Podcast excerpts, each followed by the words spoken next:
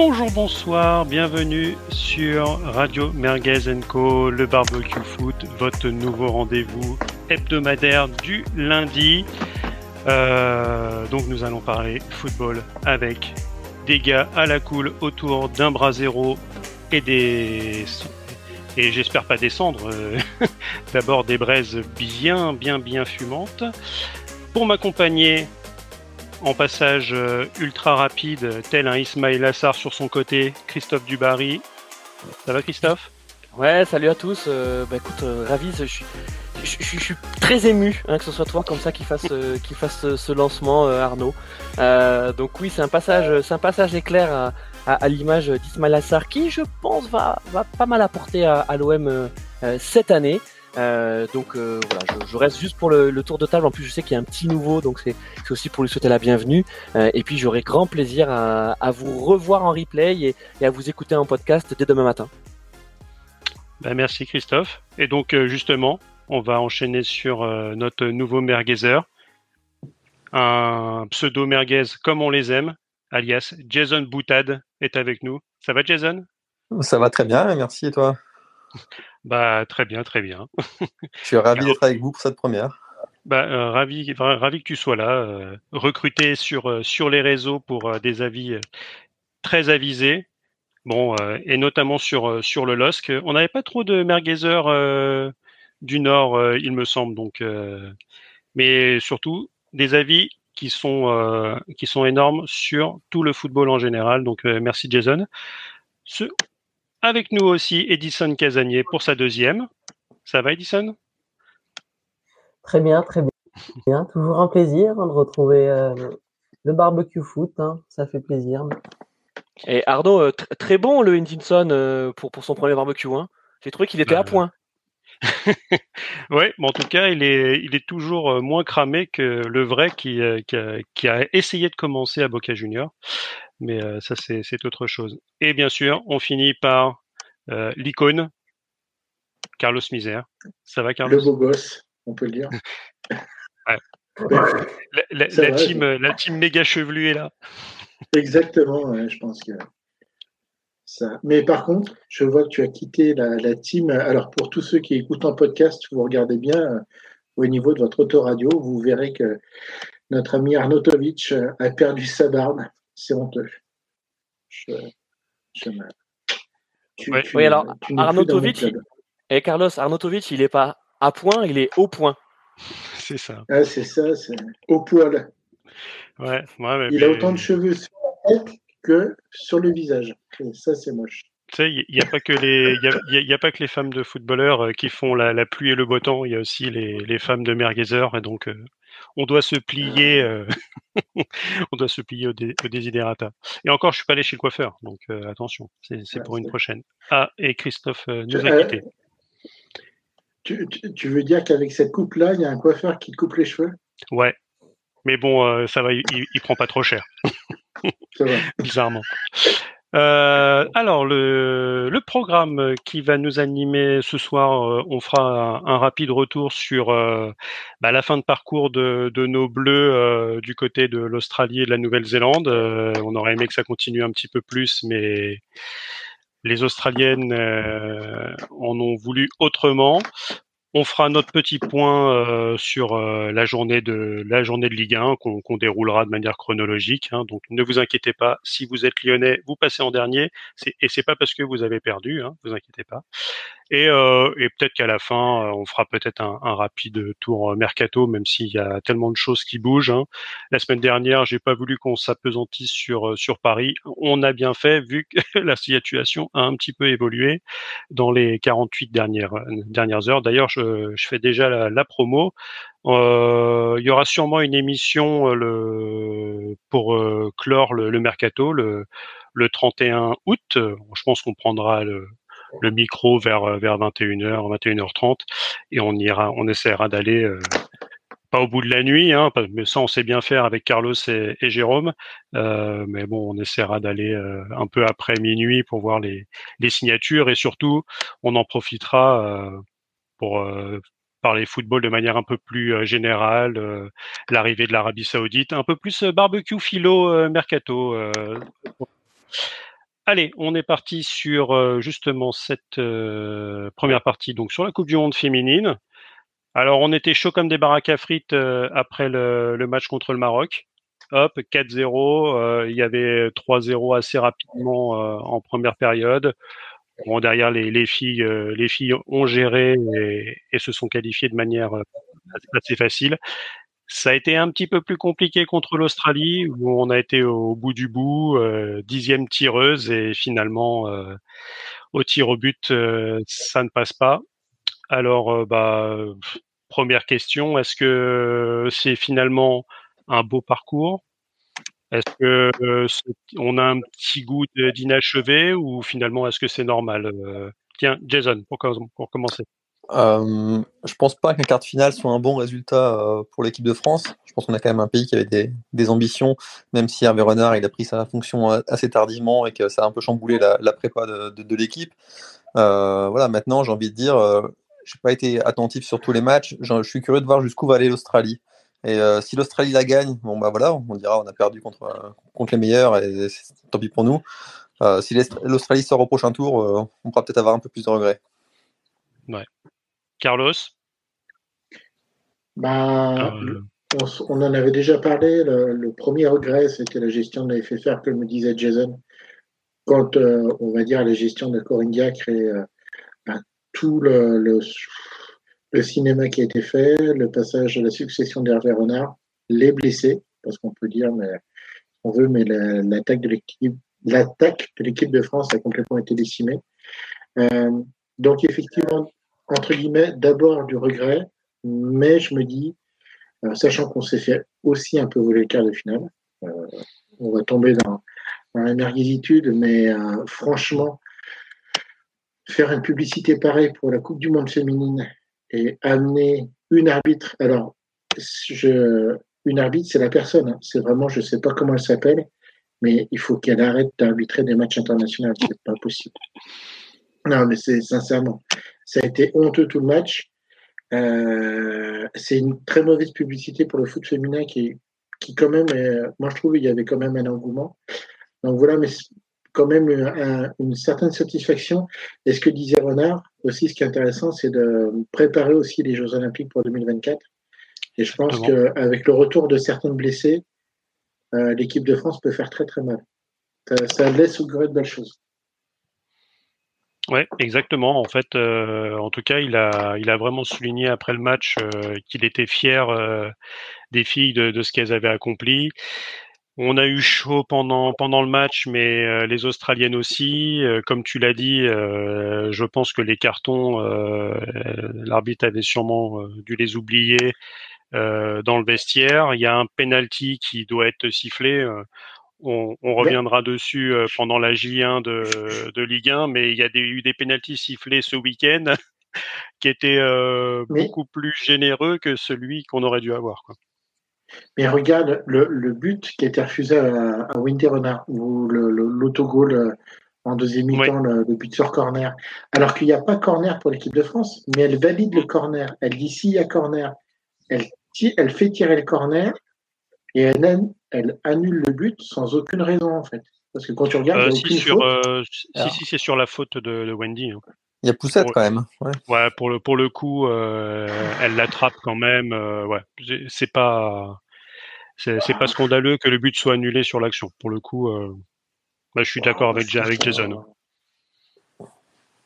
Je, voilà. Mais bon, s'il y avait que ça encore, mais il y a quand même une œuvre une œuvre complète de la part de l'arbitre. Donc voilà. Mais euh, effectivement, comme disait Jason, hein, j'aimerais bien savoir ce que va donner l'Australien demi-finale parce que ça peut passer une fois, mais ça passera pas deux fois face à l'Angleterre. Hein. Bah, c'est sûr, surtout contre l'Angleterre qui s'est euh, finalement euh, reprise et qui a bien lutté contre ces, bah, ces formidables Colombiennes. Hein, parce que pour le coup, s'il y a bien une équipe euh, surprise et popcorn de cette compétition, c'est euh, c'est cette Colombie qui fait euh, qui fait un parcours magnifique, qui pas qui sort qui sort l'Allemagne. bon, le, le tour d'avant, la Jamaïque on a eu quand même eu du mal à la, manier. Euh, ont réussi à la sortir euh, avec avec un score d'un zéro. Donc donc oui. Alors de l'autre côté, D'ailleurs, j'ai même pas fait parler mon petit Edinson. Avais-tu quelque chose à dire sur, sur nos bleus? Oui, oui, bah c'est c'est moi trouve décevant. C'est même si alors il y a toutes les circonstances qu'a rappelé Carlos, les blessés, l'arrivée tardive de Hervé Renard à la sélection, mais quand tu vois la physionomie du match, c'est décevant parce que s'il y avait eu un peu plus d'intensité, un peu plus d'occasion, euh, un peu plus d'offensive en deuxième mi-temps, si on n'avait pas tant subi le match, il y a aussi l'arbitrage, tout ça, mais ça, on réserve ça aux Marseillais de se plaindre avec de l'arbitrage. Euh, c'était cadeau. C'était cadeau, c'était cadeau. Donc, euh, je disais, c'est dommage qu'il n'y ait pas eu plus d'intensité dans cette deuxième mi-temps, qu'on ait subi le match comme ça, parce que la physionomie, elle aurait été complètement différente.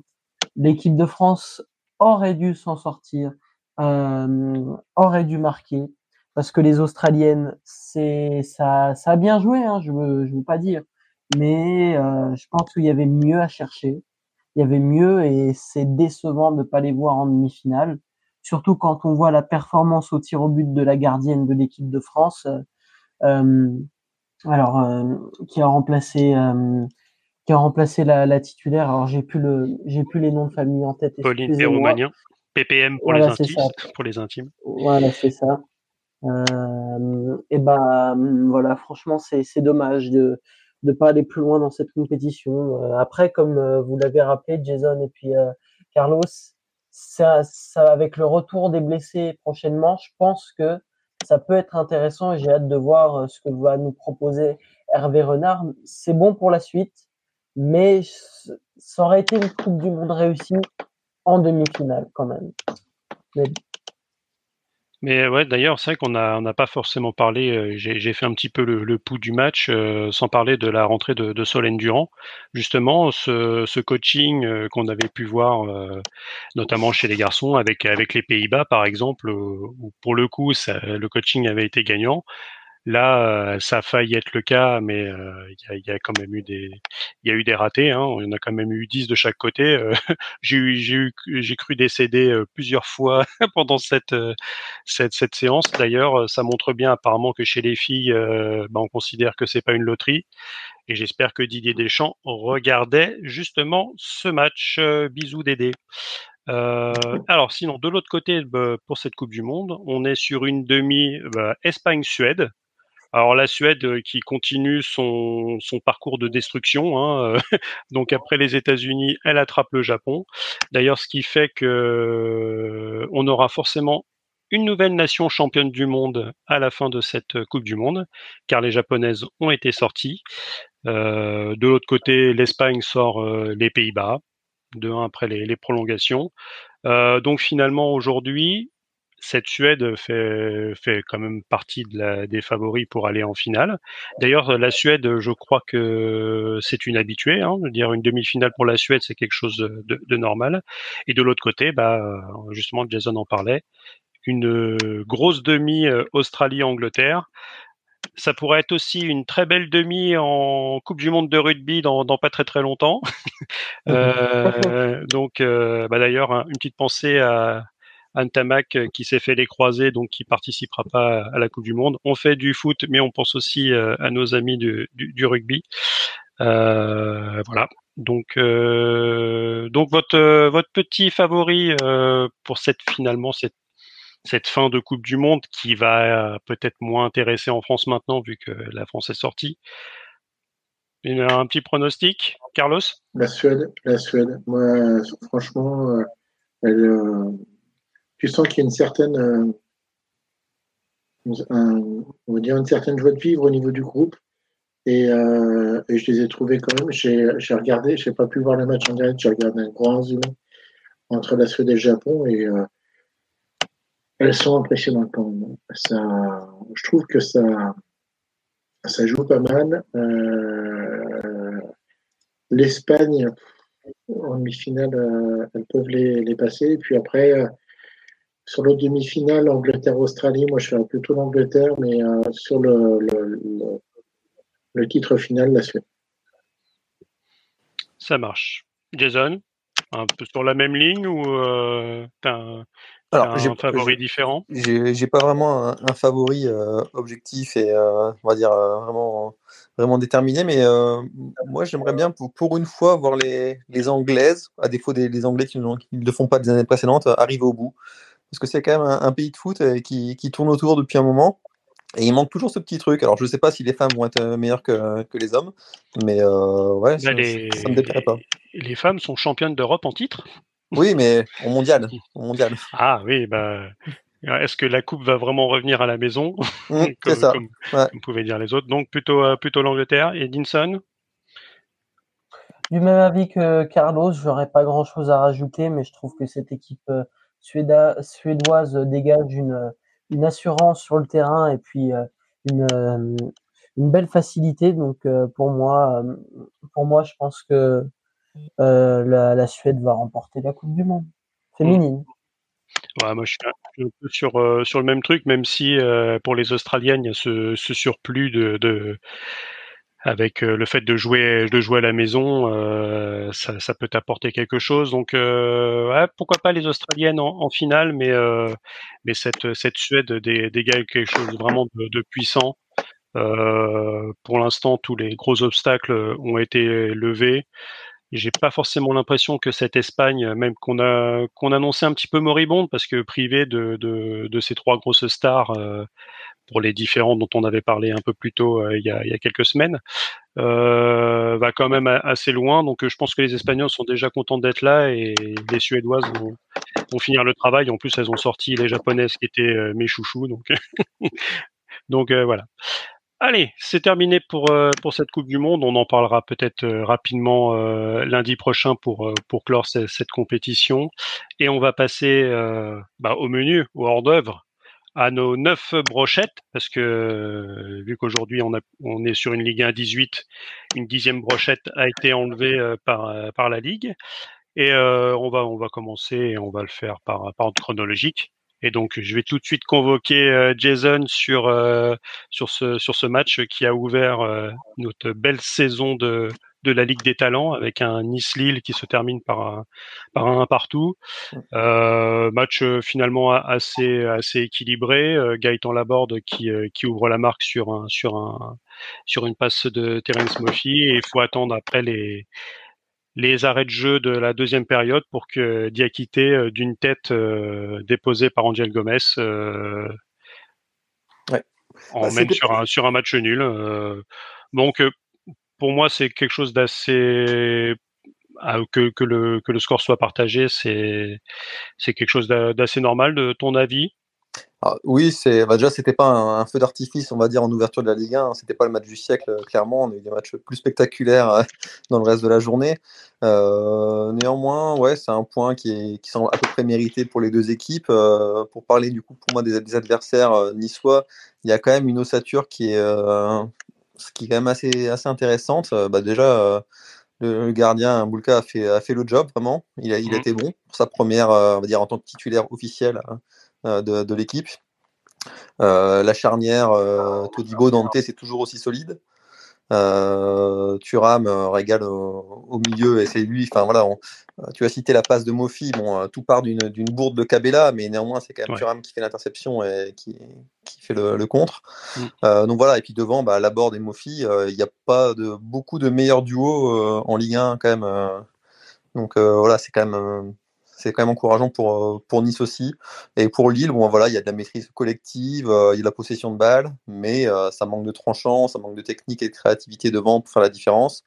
Et voilà, il y a des joueurs qu'on n'a pas trop vus, comme Joe David. je ne sais pas s'il partira ou pas. A priori, non, vu que personne veut mettre euh, 60 millions pour l'avoir, mais ce que je comprends. Mais du coup, ça manque un peu d'audace et de dans les 30 derniers mètres pour Lille.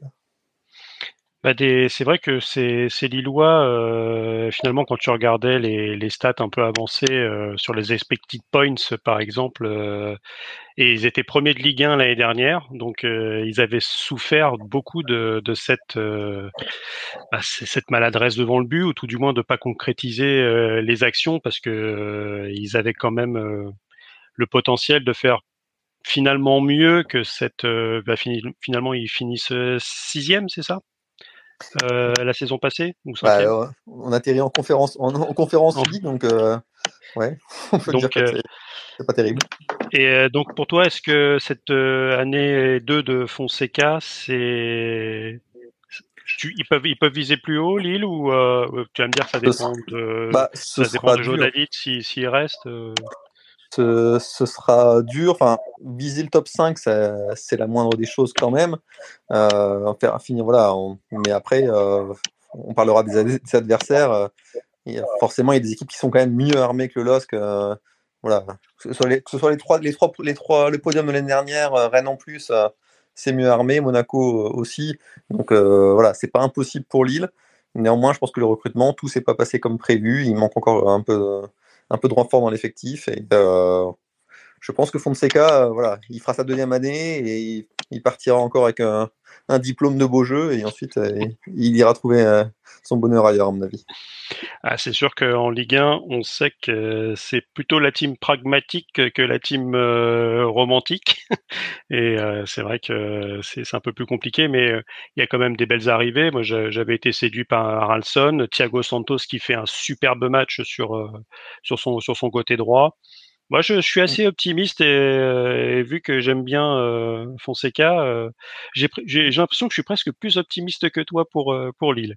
Ouais, bah, disons que j'aurais été optimiste si tout s'était passé comme prévu, que David était parti et qu'un autre buteur était arrivé et que ça avait permis d'acheter d'autres renforts. J'aurais été plutôt optimiste. Là, effectivement, sur Aradson, c'est une belle promesse, mais on l'a encore peu vu. Et Thiago Santos, oui, effectivement, la, révélation pour moi, l'homme du match côté, côté Lillois. Euh, ça fait longtemps que j'ai pas vu un, latéral euh, aussi fort euh, à Lille. il a couru vraiment tout le match, il a remonté le couloir, techniquement c'est fiable, derrière il fait des bons, des bons retours aussi, donc vraiment a priori une belle pioche. Carlos et Ninson, quelque chose à dire sur, sur le match Non. Non, pas spécialement.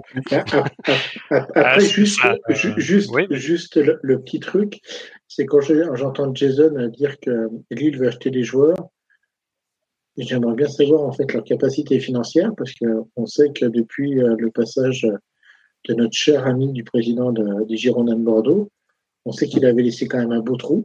Et euh, en fait, euh, l'État ne communique pas forcément beaucoup dessus. On sait qu'il faut qu'ils vendent mais après, le problème, c'est savoir leur capacité d'achat, en fait. C'est ça. Et Jonathan, enfin, David, c'est un, un, super attaquant, je trouve. S'il part, effectivement, ça vous fait une belle somme, mais quelle somme vous allez pouvoir investir pour choper un nouvel attaquant, quoi? Moi, c'est toujours ça ma question, en fait. Non, mais tu as, raison, l'argent, c'est toujours le, nerf de la guerre, et surtout pour un, club comme, euh, comme Lille, qui a été habitué à beaucoup vendre. Euh, euh, les années précédentes aussi. Euh, les temps fait beaucoup de storytelling sur effectivement l'état calamiteux dans lequel il a retrouvé le, club, les finances, le besoin de restructurer. Je pense que mine de rien, il y a quand même du bon boulot qui a, déjà été fait. Maintenant, voilà, vendre un joueur à 60 millions, ce qui était espéré, bah, ça pouvait permettre de faire 2-3 renforts, de racheter un attaquant à 30 millions et peut-être un autre. Voilà, ils auraient évidemment pas réinvesti l'intégralité de la somme de David, mais ils auraient pu euh, étoffer l'effectif. Et surtout pour moi, au-delà des, montants, euh, je sais que euh, c'est pas le cas de beaucoup de Lillois qui, qui adorent David. Moi, voilà, moi, je suis pas fan du, euh, du style du buteur. certes, il, fait beaucoup d'efforts. Néanmoins, un attaquant qui n'arrive pas à prendre de vitesse un défenseur, à éliminer et qui parfois aussi croque et bouffe la feuille devant le but. Voilà, je lui trouve pas beaucoup de points forts, en tout cas suffisamment forts pour, pour être un grand buteur et surtout le fait qu'il décroche beaucoup et participe beaucoup aussi à, à la construction. c'est des qualités qui sont importantes pour lui. Néanmoins, dans une équipe où il y a déjà Cabella, Angel Gomez, maintenant Radson, peut-être Ounas, quand il revient, je ne pense pas que ce soit ce dont a besoin le LOSC pour briller dans la surface. Il faut un, vrai neuf. Ouais. C'est dommage, il y avait Bayo, mais il est blacklisté. Bizarrement.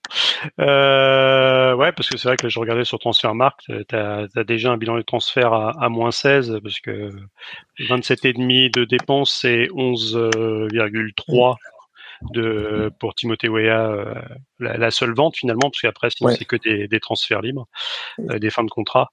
Euh, donc c'est anormal. hein. C'est anormal pour Lille d'acheter plus que, que, de vendre. C'est pour ça que je dis que c'est pas le scénario qui était prévu. Euh, faut remonter à la première année de Gérard Lopez où il avait beaucoup investi pour recruter beaucoup de joueurs pour avoir une balance de transfert négative. Sinon, ça arrive jamais sur les, quasiment jamais sur les 10-15 dernières années. Hein. Ouais. Bah, on, on, verra bien. Bon, on a beaucoup parlé euh, des Lillois, les Niçois avec euh, leur euh, leur nouveau leur nouveau coach. C'est t'as l'impression qu'il y a il y a quand même du du matériel. c'est pareil, ça ça a quand même assez bien assez bien recruté. Il y a il y a Boga qui est qui est arrivé, il me semble, mais je j'entendais, c'était sur dimanche soir football, l'émission de, de Prime où les, gens ont quand même l'air de dire que ça rentre dans un, ça, ça se recentre au niveau du de l'humain. Et je ne sais pas si c'est forcément une bonne indication et si les supporters aiment bien entendre ce, genre de choses en disant que les, folies, les, transferts à 30 ou 40 millions, euh, il va falloir euh, mettre un petit peu de côté. Bon, sachant quand même que tu as quand même Terem Moffi euh, et, donc Boga qui sont arrivés, donc, transfert définitif de, de après son prêt, tu as déjà 40 millions les ventes euh, finalement euh, assez, assez réduites.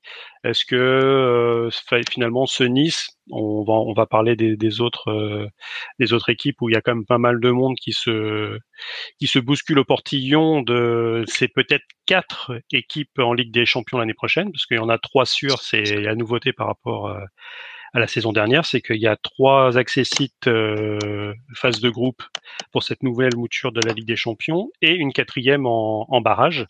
Donc euh, ça va être d'autant plus intéressant. Euh, la, la, cinquième place, ça sera la Ligue Europa et la sixième, euh, bah, la Coupe, euh, la conférence. conférence.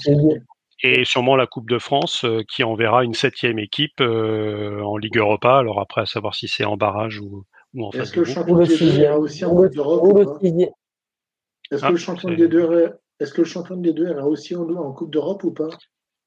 Ça dépend. S'il gagne la Coupe de France, oui. tu, veux faire allusion à, à Auxerre, ouais. ça, ça, on verra.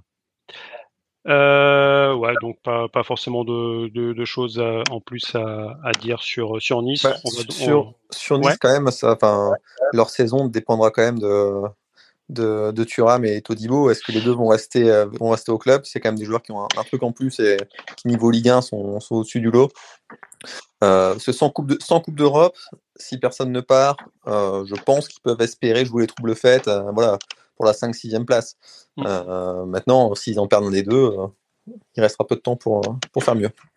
Mais c'est vrai, c'est vrai, juste pour finir, le, le, vrai problème en fait de ce début de championnat, en fait, qui est quand même pas forcément très lisible, c'est que tant que les, les transferts sont pas finis et que tu peux pas se fixer sur une, un schéma d'équipe et un effectif d'équipe, en fait, quelque part, euh, on voit des matchs, on arrive à voir un peu les premières, euh, les premières impressions, mais tu sais pas trop comment, comme disait Jason, euh, Thuram et qui part, que ça serait quand même effectivement un gros salaire, enfin un gros transfert de, à faire du côté Nice, mais tu le remplaces comment, par qui C'est quand même, on va dire, une structuration d'équipe qui va complètement changer. Donc là, tu vois ce que tu vois sur le premier match, c'est toujours un peu euh, bancal entre guillemets, quoi, tu vois. Ok. Edinson, on passe euh, au match de du samedi 17h. Euh, donc c'était la rentrée en lice de, Marseille euh, contre Reims au Vélodrome après leur euh, bah, leur entrée en matière en, en, en préliminaire de Ligue des Champions. Euh... Mauvais. donc, euh, donc euh, contre contre le PAOK, donc le Panathinaikos. Euh, c'est pas Ninitakos. C'est pas le PAOK, c'est le PAOK Salonique. C'est le Panathinaikos, il faut pas confondre. Oui, oui pardon. C'est euh, voilà. voilà bon, bah, on, on va, la, mergue, la première merguez, je, Putain, je, je... non, c'est pas ton transfert à l'Inter qui t'est monté à la tête. C'est ça. Bah, c'est ça. Maintenant, je, je, toise, je toise les gens euh, euh, de, depuis, depuis l'Inter. Quoique, c'est ça. Pour, on pourra peut-être dans, dans, une prochaine émission, quand on fera un, un petit point sur l'Italie, quand euh, ils reprendront. C'est compliqué au niveau de, au niveau de la Serie A. Euh, on, on, pleure parfois en Ligue 1 au niveau du mercato, mais il n'y a plus beaucoup de sous en Serie A. pour que Arnautovic signe à l'Inter, c'est qu'il y a, y, a des, y a des petits soucis. Alors, donc ce, ce, match de Marseille euh, en milieu de semaine, le, le mardi, euh, non, c'était mercredi, je sais plus. Ils se sont bien fait rentrer dedans par des par des Grecs. Encore, je ne sais pas si on peut après une équipe grecque parce qu'il n'y en avait pas beaucoup dans l'équipe, mais euh, bah, qui ont joué à la grecque. On savait à peu près euh, à quoi à quoi s'attendre.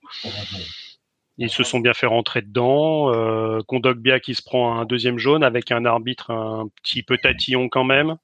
Euh, qui lui pour le coup n'avait pas oublié ses, cartons et son sifflet euh, dans, les vestiaires. Euh, et ce qui arrive, euh, ce qui devait arriver euh, arrive. Marseille qui, prend qui prend ce but. Donc bon, sur la physionomie du match, il n'y a pas forcément grand-chose à dire. Est-ce que euh, finalement ça a remis des choses un petit peu en plan avec euh, Marcelino qui a dû changer des petites choses pour pour le samedi, avec euh, ce match qui commence assez difficilement, Reims qui qui ouvre qui ouvre la qui ouvre la marque par Ito sur, euh, sur un superbe but d'ailleurs, une belle, une belle remise. Euh, mais derrière, euh, Marseille qui, qui fait le dos rond et qui, qui passe la seconde avec une superbe égalisation de d'Unai, petite frappe enroulée qui finit qui finit pas loin pas loin de la lucarne. Marseille qui continue à, à bien presser et, et finalement a réussi à, passer devant avec euh, avec Vitinha euh, dans un vrai geste d'attaquant qui, qui prend le dessus sur Abdelhamid et, euh, et qui pousse le, ballon au fond des filets. Marseille qui aurait même pu alourdir la marque avec justement une, tête de, de Vitinha qui, qui passe pas bien loin. Est-ce que finalement ce, match ça, ça permet de, de, se remettre les idées les idées au clair, de d'aborder ce ce retour qui est déjà demain? Mardi euh, pour, pour Marseille euh, dans la, la meilleure des, des, façons, Carlos La seule chose que je voudrais dire, c'est qu'il faudrait que Longoria comprenne qu'une équipe de foot, c'est pas jouer à la plaine. Tu changes pas quatre joueurs et tu crées pas une équipe comme ça. Euh, je, je vais pas plus m'énerver que ça. Et quand tu vois qu'en fait, euh, tu as toute une préparation avec certains gars que tu ne fais pas jouer et tu attires, enfin, les Aubameyang, euh, et les autres nouveaux joueurs qui sont arrivés sont déjà titulaires pour le, le, Patani, le Pana, qu'ils ont, voilà, ils n'ont aucune condition, enfin aucune condition physique. Euh, c'est des professionnels, ils s'entraînent, mais tu n'as aucun, aucune condition de groupe. Tu aucun, aucun fond de jeu parce qu'en fait, c'est des nouveaux. Euh, Aubameyang, il arrive dans un nouveau système, un 4-4-2 à plat qu'il a, qu'il a jamais travaillé tu voyais les mecs qui étaient complètement euh, à côté de leur plaque, mais parce qu'en fait, ils savaient pas se placer les uns par rapport aux autres. Et tu peux pas construire une équipe en même pas semaine. Donc, enfin, au bout d'un moment, faut arrêter les conneries, quoi. Euh, moi, je me disais, on va, c'est bien, on va avoir trois équipes en Coupe d'Europe. Eh ben non, parce que je suis même pas sûr qu'ils vont renverser la, la, la vapeur là, demain, demain soir. Ça m'attriste, mais bon, au bout d'un moment, ben, s'ils veulent Enfin, je sais pas, ils essayent de faire de l'argent sur le foot français en voulant vendre des joueurs, mais s'ils montrent une, une, image comme ça au niveau de, des matchs euh, qu'on propose, je sais pas comment ils vont vendre leurs joueurs. Quoi. Il faudrait déjà qu'ils qu'ils aient, on va dire, une logique de jeu, une logique euh, d'équipe, et, euh, et, voilà quoi. Enfin bon, voilà, j'en dirai pas plus. Mais... oui. Edinson, euh, tu, sur tes amis marseillais? Ah bah, non, bah on va on va parler objectivement bien sûr. Euh, et je tiens à dire qu'on reste dans dans le chambrage et pas dans la haine comme certains parenthèse fermée. Donc euh, pour nos amis marseillais euh, c'est vrai que en fait ce, match contre le Pana, Panathinaikos tombe mal vu qu'en fait l'équipe a été encore une nouvelle fois changée Longoria a fait un énorme mercato et a recruté beaucoup de joueurs. Et c'est peut-être pas fini. C'est une bonne chose. et c'est peut-être pas fini, voilà, comme dit Arnaud. Euh, c'est pas terminé encore, ça continue encore et encore, c'est que le début, d'accord, d'accord. Donc, euh, pour les, ouais, pour pour cette équipe de Marseille, euh, bah, le match contre le Pana, il tombe mal parce qu'en fait, les automatismes ne sont pas là. tu perds déjà un zéro, tu as, un retard, un retard à rattraper. Et puis franchement, moi, je j'ai du mal à voir comment cette équipe de Marseille pourrait renverser la, renverser la, vapeur. Les joueurs manquent de repères. Alors sur le match de Ligue 1, certes, ils ont gagné, ils ont su retourner euh, la situation, mais moi, ça me rappelle le Marseille de la saison dernière, en fait, euh, qui soit gagne ses matchs poussivement, ou qui fait euh, ou qui perd, mais d'une façon euh, d'une façon euh, minable.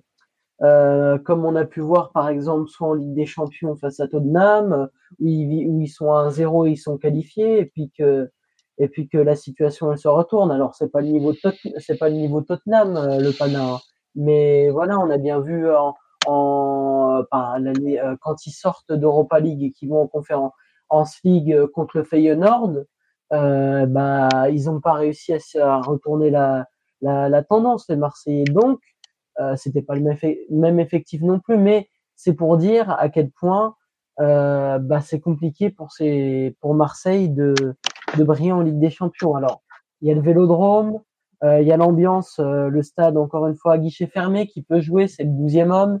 On sait à quel point c'est stressant pour une équipe d'aller jouer d'aller jouer à, Marseille. Euh, et les Parisiens en sont le, le meilleur exemple aussi que c'est compliqué d'aller jouer au Vélodrome euh, quand il y a des joueurs, euh, quand c'est tout le temps en train de te siffler, quand euh, ils jettent parfois des roues de PQ ou des ou des ou des gobelets en place. C'est le folklore, c'est le folklore. c'est le folklore local exactement. Donc euh, ouais, à voir. Euh, il va falloir surtout compter sur sur les atouts offensifs, vraiment espérer que Aubameyang, que Unai, que que ces joueurs-là arrivent ou euh, arrivent à, à trouver la, la, solution. Vitinha aussi, euh, on, on, attend beaucoup de lui. Alors il faut leur laisser le temps. Il faut leur laisser le temps parce que c'est un nouvel entraîneur, c'est c'est une nouvelle équipe, mais voilà. il y aura aussi l'absence de Kondogbia qui a été suspendu à cause de son carton rouge. Donc voilà, c'est c'est pas gagné du tout pour les Marseillais. Franchement, c'est pas gagné et alors, ce serait beau quand même de les voir passer, mais voilà, je pense que ça va être une tâche bien, bien ardue pour les, les c'est vrai qu'au-delà de, de, de, tout ça, il y a, y a quand même un, un petit souci euh, tactique côté Marseille, c'est que tu as l'impression que ce 4-4-2, euh, comme je l'appelle généralement, euh, bien régulier DTN, euh, c'est le, le, meilleur si tu veux assurer ta, ta phase un peu défensive. Euh, mais sur la relance, et c'est vrai que bah, je faisais mention de l'émission de, Prime, et, et, ils en parlaient justement, où tu vois que la, la défense, euh, c'est une défense à 4 euh, à plat, ça essaye de relancer, mais derrière, les, le double pivot est loin du ballon, les, les ailiers, enfin les autres milieux extérieurs, ils redescendent pas assez. Enfin, quand tu vois le, la composition de, de, cet effectif marseillais, tu as quand même des ailiers, ça tu es plus sur du 4-2-3-1 à la limite que, que sur du, du 4-4-2 régulier. Qu'est-ce que tu en penses, euh, Jason? Parce que moi, c'est j'ai vraiment l'impression que bah, tant que ce Marseille n'aura n'aura pas assis vraiment tactiquement euh, son jeu, euh, ça, ça, sera compliqué quoi. Et peut-être que c'est cette, cette ces tours préliminaires, parce que faut pas oublier qu'il y a il y a Braga qui, qui se profilera à l'horizon derrière euh, bah, cette phase de Ligue des Champions n'est vraiment pas, pas faite. Hein. Ouais, c'est vrai que c'est encore, c'est encore loin, mais je serais un peu plus optimiste quand même, et notamment plus optimiste que, Carlos aussi. C'est vrai que ça manque d'automatisme, c'est vrai que ça manque peut-être de, rythme pour certains. Néanmoins, le, dans le foot, il y a quand même un ingrédient qui est important, c'est quand même la confiance. Je ne sais pas si on aura le temps de parler un peu des, des Rémois après, mais battre cette équipe de Reims, c'est quand même pas une mince affaire, même si là aussi il y a eu beaucoup de changements à Reims et ils ont besoin encore aussi un peu, de repères. Néanmoins, c'est quand même une bonne équipe de Ligue 1 euh, qui sera amenée à faire des belles choses, je pense, cette année. Et euh, dans un match qui n'était mm -hmm. pas très bien embarqué, euh, Marseille a su, a su s'y remettre. Euh, quand on parle de confiance, le match de Vitinha, moi, il m'a impressionné parce qu'au début, il a un peu croqué quand même, mais il était physiquement, en tout cas, il était prêt. Dans l'attitude, dans, dans l'intensité, il était prêt.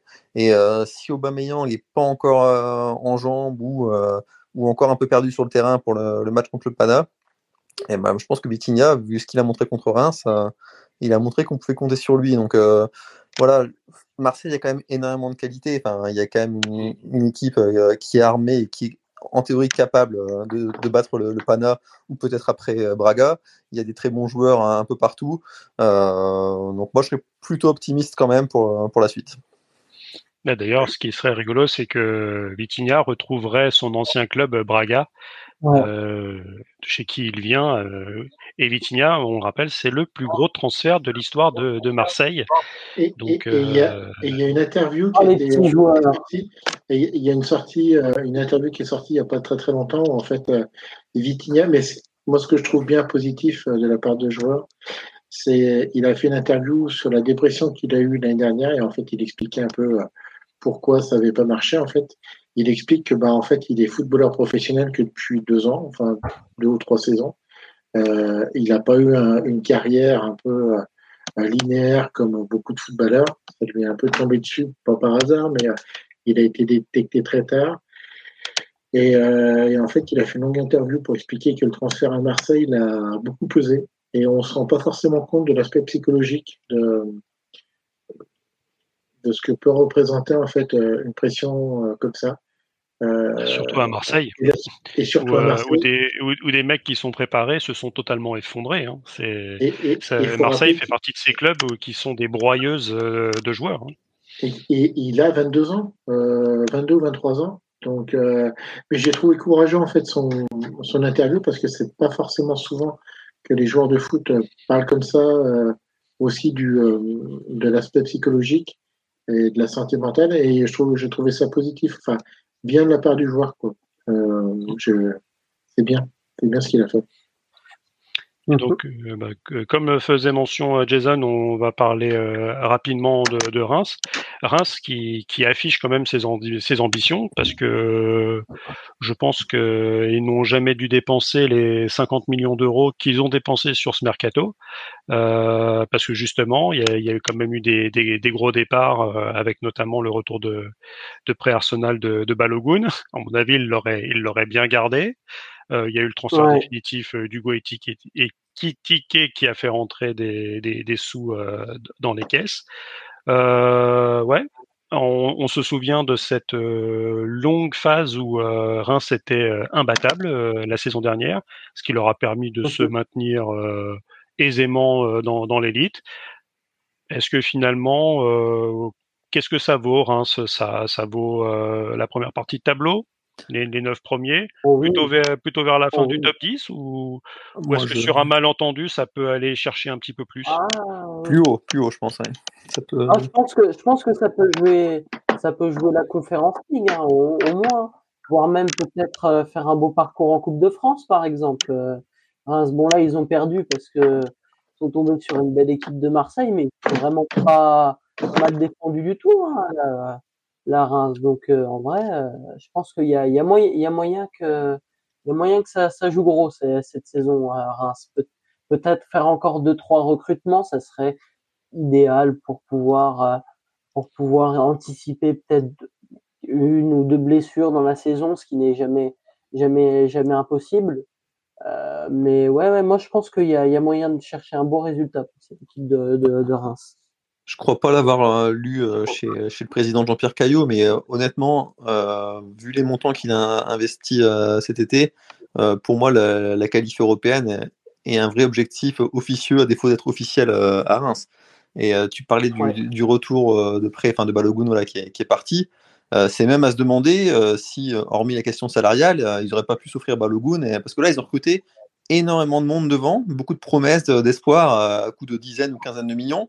Alors le foot se joue quand même qu'à 11 sur le terrain, euh, donc ils pourront pas tous les empiler. Et donc en termes de cohésion, de voilà, de rythme, je sais pas, sachant qu'ils ont que la Ligue 1 à jouer et pas, pas de Coupe d'Europe, je sais pas comment ils vont faire honnêtement, euh, parce qu'il y avait déjà Ito qui avait fait une super saison, mais ils ont recruté euh, voilà un, autre japonais Nakamura et aussi voilà deux trois autres joueurs sur ces postes-là offensifs.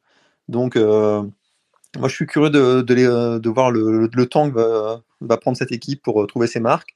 Et je pense qu'avec euh, l'intensité toujours de, Will Steele euh, dans son style de jeu, euh, on peut bien espérer un, lutter pour la place européenne à Reims, 6 ou, 6 ou 7e mm. par exemple. Mm. pense que je pense que la saison dernière, ils sont vraiment pas passés loin. Hein. C'est juste que bah, la fin de saison a été compliquée. On a vu que on a vu qu'ils ont eu quelques défaillances dans le jeu dans le jeu de Reims, mais je pense que là cette cette saison en plus avec avec Will Will Steele, si je me trompe pas, mmh. l'entraîneur de Reims, ça peut bien jouer. Hein. Franchement, on a vu qu'il a eu qu'il avait une cohérence dans sa tactique, dans ses plans de jeu Will Steele. Donc euh, maintenant qu'il a qu'il a fait une, une première saison euh, au haut niveau euh, avec Reims, et ben maintenant c'est le moment de concrétiser. Franchement, moi je, pense qu'ils peuvent la chercher cette place européenne. Eh ben justement, on, va enchaîner avec le match suivant dans, qui était le, le samedi soir 20 et 21h où que j'ai auquel j'ai pu assister en direct au, parc des au parc des Princes. Euh, et, euh, et, justement, c'est on va parler de cette équipe de de, le, de Lorient que beaucoup justement euh, mettent un peu dans cette catégorie des des, des Rémois, des, des Strasbourgeois. C'est ces équipes qui peuvent qui peuvent créer la surprise. Euh, on a vu la, saison dernière que, que Reims, euh, que Lorient était venu s'imposer au parc euh, 3 buts à 1 avec avec un festival notamment de d'Enzo d'Enzo Lefebvre qui qui a été transféré au Stade Rennais. Bon, que retenir de ce match? J'ai envie de dire en tant que supporter de Paris. Et mmh. j'ai pu l'entendre ailleurs et je, je fais mienne cette, cette citation que je me suis plus régalé avec ce 0-0 samedi soir que sur certaines, certaines victoires 3-0 de la saison dernière. Euh, j'ai retrouvé enfin une équipe qui se battait. J'ai vu un Ougarté qui finit deuxième euh, qui finit deuxième coureur du match euh, à, à plus de 12 km de parcouru. C'est, je pense que c'est, il y a aucun Parisien qui a dû courir autant euh, la saison dernière. Euh, bon après, je passe bien sûr le, le Luis Enrique Ball avec euh, les, le record de 1002 passes faites en championnat, plus de 1200 ballons joués, euh, un 93% de possession de balle au bout de 10 minutes. Euh, les les Rémois, les bah, décidément, j'ai envie de les appeler les Rémois, les, les Lorientais euh, qui n'ont pas pu sortir de, du terrain et pourtant avec l'interview de Mvogo à la, à la, fin du match, ils avaient des ambitions de venir jouer au parc, comme la saison dernière, hein, où le Brie excellent entraîneur. Hein. ça fait partie de ces entraîneurs euh, qui doivent être promus comme euh, comme Frank Hayes euh, de, de, Lens, qui sont vraiment très très intéressants. Cette nouvelle vague de d'entraîneurs français euh, où euh, le mec il savait exactement comment venir et gêner les, les Parisiens. Bah là, je pense que le, le, plan, il est, ils ont pas pu le tenir. Ils avaient, ils voulaient jouer en préparation. Lorient euh, sortait le ballon, faisait des choses, et là, euh, ils se sont retrouvés sur des morts de faim. Vogo qui disait qu'ils avaient l'impression de jouer contre contre 12 Parisiens.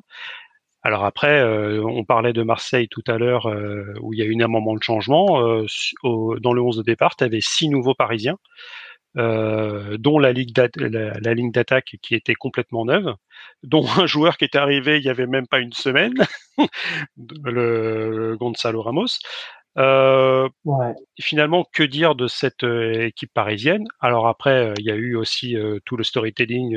moi, j'étais pas au stade, mais enfin, j'étais au stade, donc j'étais pas devant la télé. J'ai pas pu voir Mbappé aller dans les vestiaires où on sentait que les relations avait tendance à se, à se réchauffer. Il était avec son, son ami euh, Dembouz dans, euh, dans, dans les tribunes. Euh, pardon. Donc finalement, euh, Mbappé a été réintégré le, le, le, le dimanche matin. Euh, Neymar va s'en aller. Peut-être Verratti. Paredes et Renato Sanchez sont dans l'avion pour pour Rome. Euh, l'opération de dégraissage va continuer et il va encore y avoir des nouvelles arrivées, donc on va pas s'étendre plus que ça sur le mercato parisien. Mais euh, moi, de ce que j'ai vu, euh, j'ai été franchement hypé. Et l'année dernière, un match de Paris arrivait, je me disais ouais bon, je regarde parce que voilà, c'est mon club. Là, j'ai hâte d'être à samedi après samedi soir 21h pour le, le, déplacement à Toulouse, Edinson. Alors franchement, oui, je suis entièrement d'accord avec ce que tout ce que tu as dit, je suis séduit. Je suis séduit, séduit. Donc déjà une première chose, tu disais qu'on ne s'est pas ennuyé pendant le match, c'est vrai, parce que euh, la volonté de Luis Enrique, c'est de mettre de l'intensité pendant tout le match et de pas se contenter de faire un quart d'heure, une mi-temps comme on a pu voir euh, en fin de saison, euh, où on s'est vraiment fait chier, hein, excusez-moi du terme, mais c'était vraiment ennuyeux, euh, insupportable à voir, des joueurs qui jouent pendant 15 minutes et puis après il n'y a plus personne. Tu prenais en exemple, euh, tu prenais en exemple ce match contre Lorient, bah lorsqu'on perd 3-1, on commence euh, le match sous les chapeaux de roue l'année dernière et puis on se fait on se fait bouffer après, on perd 3-1 et bah là au moins même si on n'a pas gagné, il y a eu cette constance dans le match, il y a eu cette intensité mise par les joueurs. Euh, on a pu voir un collectif soudé, cohérent. Euh, moi, j'ai bien aimé euh, Ugarte, comme tu as dit. Franchement, ce, ce, ce, joueur, il, a, il, a, il apporte un volume de jeu euh, assez impressionnant. Euh, il dégage une, une, assurance exceptionnelle avec Vitinha au milieu de terrain. C'est vraiment un très beau duo. Euh, Kangin Lee aussi, il a, pour, il a été exceptionnel. Franchement, moi, j'ai adoré sa, sa prestation. Franchement, c'est c'est tout. Vous vous rendez compte, on pourrait avoir une attaque Ramos, Kangin Lee, Bappé et Ousmane Dembélé, mais c'est c'est quand même exceptionnel. Ça, ça serait quand même euh, du. Et c'est peut-être pas fini. et c'est peut-être pas terminé. On voit Chiesa, Chiesa encore qui pourrait rejoindre le club, etc. Euh, mais ça de mercato outre. Alors je vais quand même en faire une petite parenthèse. Comme tu l'as dit, le grand décrisse, le, dans, le grand euh, ménage ou le grand dégraissage continue au club. Neymar va partir, peut-être Marco Verratti. Euh, les indésirables s'en vont petit à petit et c'est une bonne nouvelle pour le club. Marquinhos et remplaçant au début du match au profit de Danilo qui avait le, le brassard. C'est une bonne nouvelle. C'est une bonne nouvelle. Il y a un moment, voilà, Enrique, et c'est ce qu'on attendait de, des entraîneurs, euh, des entraîneurs au Paris Saint-Germain, fini les statuts là de starlet euh, à la con. Ça y est, enfin, l'entraîneur, il se fait respecter. C'est lui le patron avec ses joueurs, et c'est lui qui doit décider de qui joue, qui est sur le banc. Il n'y a pas à avoir de statut euh, particulier au PSG. Maintenant, Enrique, je, je crois en son projet. Même si on gagne pas la LDC cette année, c'est pas grave moi, je pense que je pense qu'il y a il y a la possibilité euh, d'ici deux trois ans d'avoir vraiment une équipe bah, au niveau de Manchester City, au niveau du Real, au niveau au niveau de des des tops équipes mondiales quoi. Et c'est parce qu'il faut croire en ce projet au long terme. Arrêtons de jouer sur euh, sur euh, vouloir gagner tout tout de suite. C'est fini ça. Ça sert ça sert à rien de faire. Ça ça fait dix ans dix ans qu'on essaye de faire ça, ça fait dix ans qu'on fonce dans le mur. Donc, euh, j'espère que Luis Enrique et les dirigeants auront su enfin tirer les leçons de leur de leur bêtises par le passé et que euh, on va enfin pouvoir voir du vrai football avec le PSG. Voilà, voilà. Jason? C'est tout ce que j'avais sur le cœur. Jason, euh, c'est ton avis sur euh, ce PSG New Look et, et, si derrière tu veux aussi dire dire un mot sur Lorient, qui mm. finalement on n'a pas pu voir grand chose parce qu'il y y a aussi cette stat qui, qui m'interpelle. je crois que j'avais jamais vu ça non plus. C'est ce qu'on appelle le PPDA, c'est-à-dire les, les passes autorisées à l'adversaire dans, dans, dans, son camp.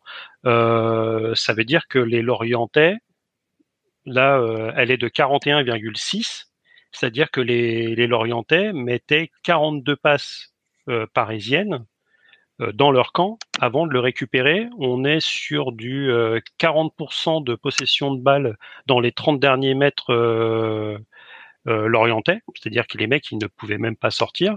Euh, alors bien sûr, c'est maintenant euh, au football, il faut quand même marquer quelques buts pour euh, pour gagner des matchs, mais c'est des stats où euh, faut limite remonter à, à l'or en blanc prime avec euh, avec l'équipe qui tournait en 4-3-3 de manière euh, magistrale pour, pour pour retrouver ça quoi.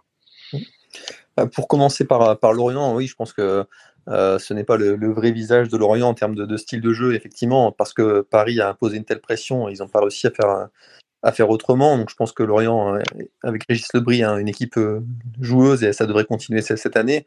je les mettrai quand même pas dans le même panier que, Reims, peut-être plus proche de, Strasbourg, qui est aussi en reconstruction. Donc voilà, pour moi, ça c'est des équipes qui, si tout se passe bien, peuvent accrocher un top 10, mais un, bas de top 10, quoi. Voilà, pas, pas, beaucoup plus haut. Euh, parce que malgré la, qualité de jeu, la philosophie, l'intensité, bah, il, il manque un peu d'individualité. Et j'ai envie de dire, à Paris, euh, bah là, sur ce match-là, peut-être qu'il manquait aussi un peu d'individualité, de talent quand même devant aussi, euh, même si la machine était collectivement bien, bien huilée. Euh, bah voilà, c'est pas Mbappé, c'est pas Dembélé, ou si Colomboigny ou arrive, voilà. Euh, c'est quand même pas le même, le, même niveau de, d'attaquant qui, qui, pourrait y avoir sur la feuille de match de Paris prochainement. Donc attention aussi quand même au, au, bon début. Paris a fait un match intense. Euh, ça arrivait rarement les saisons précédentes, mais en tant que Lillois, je sais que ça pouvait arriver. Et euh, le 7-1, euh, où je qu'il avait fait un bon match, et ben voilà, Lille, je trouvais, avait, bien joué, mais Paris était aussi étouffant et tout ça, et à l'époque aussi avec ses stars. Donc, faut, faut pas. J'attends de voir quand même sur la durée. Et est-ce que Paris sera capable de mettre autant d'intensité face à des équipes qui ont peut-être un peu plus de répondants physiquement que, Lorient?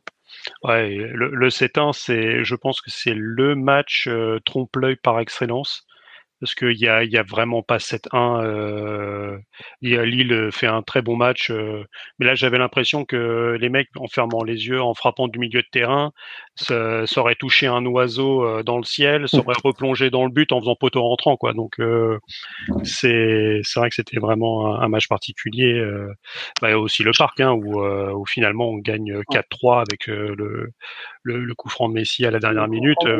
Lille a vraiment pas été verni contre mais ça fait justement partie de, ces matchs où euh, Lille méritait mieux et finalement est reparti euh, broucouille comme on dit dans le bouchonnois quoi. Donc euh, euh, mais sur le mais je suis je suis d'accord avec toi sur il manquait vraiment cet, cet bah aspect un petit peu un petit peu des détonations de, de, Mbappé et, et potentiellement d'Embélé. Par contre, j'ai vu pas mal de choses. Hein. Hum? Je pense que ça va venir. Hein. De toute façon, bah, maintenant qu'il y a Mbappé qui, qui a intégré le groupe, si euh, tout, alors je demande à voir encore parce que il faut que les joueurs prennent leur marque. Enrique vient à peine d'arriver, tout ça. Mais si on voit ce qu'on a vu et si on rajoute les individualités, là, il y a moyen vraiment d'aller chercher, d'aller chercher vraiment gros, de faire du beau jeu, ce qu'on aimerait bien voir euh, plus souvent au PSG, ce qu'on n'a pas vu depuis depuis longtemps depuis longtemps. À mon, à mon avis, je pense que là, il faut vraiment croire à ce projet. Je le répète, un, il faut arrêter d'être impatient. C'est un projet au long terme. Et euh, les, les joueurs qui viennent d'arriver sont relativement jeunes, à part, euh, à part, à part Dembélé. Mais sinon, moi, je pense que ce PSG-là bah, peut, peut faire de belles choses et nous, et nous faire et nous donner envie à chaque match bah, de, de rallumer notre télé, de se dire ah là, on va prendre du plaisir à voir notre équipe. Euh, sinon, Carlos, pour euh, pour euh, finir sur ce truc-là, moi pendant le, match, je pense que ça n'a pas dû vous vous échapper. J'ai vu énormément Lee Kangin et, et Asenso permuter, l'un passer à gauche, l'autre à droite, ce qui permettait aussi, vu qu'ils étaient sur des pieds différents, euh, celui qui était euh, côté aile droite rentrait un peu plus intérieur pour laisser euh, le couloir à Hakimi, tandis que celui qui était de l'autre côté, qui était sur son pied fort, faisait mmh. manger vraiment la ligne dans ce côté vraiment asymétrique avec avec Lucas qui, qui a fait un très bon match d'ailleurs. banderole à la con de la part du cube, mais bon ça on est habitué. Hein, c'est c'est pas la main qui c'est pas la main la veille qui qui vont s'acheter un cerveau. Euh, oh, oh. Mais sinon, euh, quid de, cette animation offensive avec ces permutations si tu rentres euh, Mbappé et, Dembélé sur les ailes Est-ce que ça va marcher? Est-ce que tu vas avoir autant de pressing? Est-ce que finalement euh, Luis Enrique va pouvoir continuer son, son, projet de jeu en intégrant ces, ces deux joueurs-là? Bah, le, problème, c'est alors problème c'est pas un problème. Quoi. Tu peux te permettre de, réintégrer euh, euh, Mbappé dans ton effectif après. un homme. en fait, problème de, Paris, ce qui m'a gonflé, hein, c'était tout le tout le discours, en fait, tout le, feuilletonnage qui a été fait sur Mbappé mis au banc de la société, jouera, jouera pas, sachant que c'est pareil. Au passage, j'adore les journalistes en fait qui disent ah, ne pourra-t-il jouer, ne va pas-t-il jouer, je voudrais quand même dire que Mbappé, il peut pas rester un an sans jouer parce qu'ils disent tous, tout le monde dit qu'il a, la main sur le, sur le sablier. Moi, je rappellerai simplement qu'en 2024, il y a les Jeux Olympiques. Qu'il a toujours dit qu'il voulait être champion olympique en France, avec l'équipe de France. Et que je ne vois pas un entraîneur dire Kiki, n'a pas joué pendant un an, c'est pas grave. Tu vas venir sur une des plus grandes compétitions françaises qui peut exister. Euh, et puis, ben, c'est pas grave. Hein, tu, vas jouer six matchs comme ça euh, sur trois semaines, euh, sans te péter, sans rien, sans. Il y a, l'euro, il y a l'euro avant pour s'échauffer quand même. mais, c'est une blague, sincèrement. Donc, donc bon, pour moi, il me semblait de toute façon que ça allait bouger. mention aussi au Real qui va encore être le dindon de la farce. alors, certains disent oui, mais le Real, ils vont encore être, ils vont encore se faire avoir. Je suis désolé, le Real, tu as envie d'avoir Mbappé, tu sens que ça commence à sentir la saucisse. Tu vas voir pareil, tu dis écoute, on te met 100 millions. Euh, normalement, on devait le récupérer gratuit, mais allez, on va faire l'effort. Nous, on va montrer à Kylian Mbappé qu'on veut jouer. Non, non, non, ils ont voulu euh, faire des économies de bout de chandelle. Euh, là, on parle. alors, c'est pareil, si Mbappé signe, qu'est-ce que va dire le Real ils vont pas vouloir payer l'année prochaine. Ils auront attendu un an pour rien. Enfin, je veux dire, ça, va être encore un merdier l'année prochaine. Donc, on va dire que le match partait pas sur les partait pas sous les bons auspices. Euh, moi, j'ai trouvé euh, la vraie surprise de Paris, c'est le Coréen.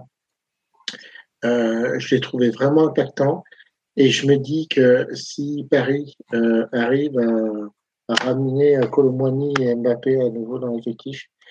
Moi, le, le, petit coréen, je le mettrais un peu en position 8-10 en fait. Je le descendrais d'un étage et parce que je le trouve véloce, il a, mais je trouve il, a pris cette position un peu pendant le match. Hein. Il, redescendait euh, au cœur du physiquement, jeu. Physiquement, euh, c'est pas un petit tout maigre, c'est vraiment quelqu'un. Enfin, sur la sur les télés, ça a quand même d'être un sacré Golgoth.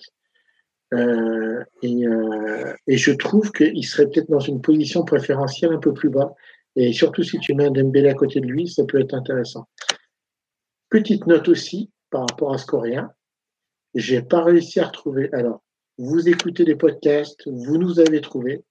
Donc, je fais confiance à nos auditeurs. Je vais vous conseiller un podcast qui s'appelle Lucarne opposé, l'autre euh, football, qui parle de football mondial football sud-américain, tout. Et ils ont fait un dossier sur les joueurs coréens. J'espère que Paris s'est pas planté dans son recrutement parce que ce joueur-là n'a pas fait son service militaire. On sait que les joueurs coréens, s'ils ne ramènent pas de médaille olympique ou alors s'ils ne, s'ils ne ramènent pas de médaille d'or des Jeux asiatiques qui se font cette année, c'est pour ça qu'il va y avoir un souci avec ce joueur au mois d'octobre, devra faire son service militaire pendant deux ans avant ses 28 ou 29 ans. Ouais, c'est 28 ans. Ça, je dis rien. Après, il, que Paris... et techniquement euh, son service militaire, sauf si Paris le, le prolonge, euh, et s'il le prolonge, ça serait une bonne, une, une, bonne nouvelle pour lui et pour le club. Ça veut dire qu'il aura fait. Euh, techniquement, il peut ne plus être au club. Donc ça peut ne, ne pas être notre. notre pas ah bah de toute façon, si par fin de contrat, euh, tu le vends pas hein, de toute façon. Ouais. Oh le... Ouais. Ok. Donc bon bah on s'arrête là pour pour Paris. Je pense qu'on on aura le temps dans. Ah, si je puis me permettre. Oui. Si je puis me permettre, Arnaud. sur Paris, je, il y a juste un point négatif que j'ai vraiment identifié hier soir et c'est pas euh, depuis euh, et c'est pas depuis euh, depuis que aujourd'hui que euh, ce joueur est entre guillemets défaillant.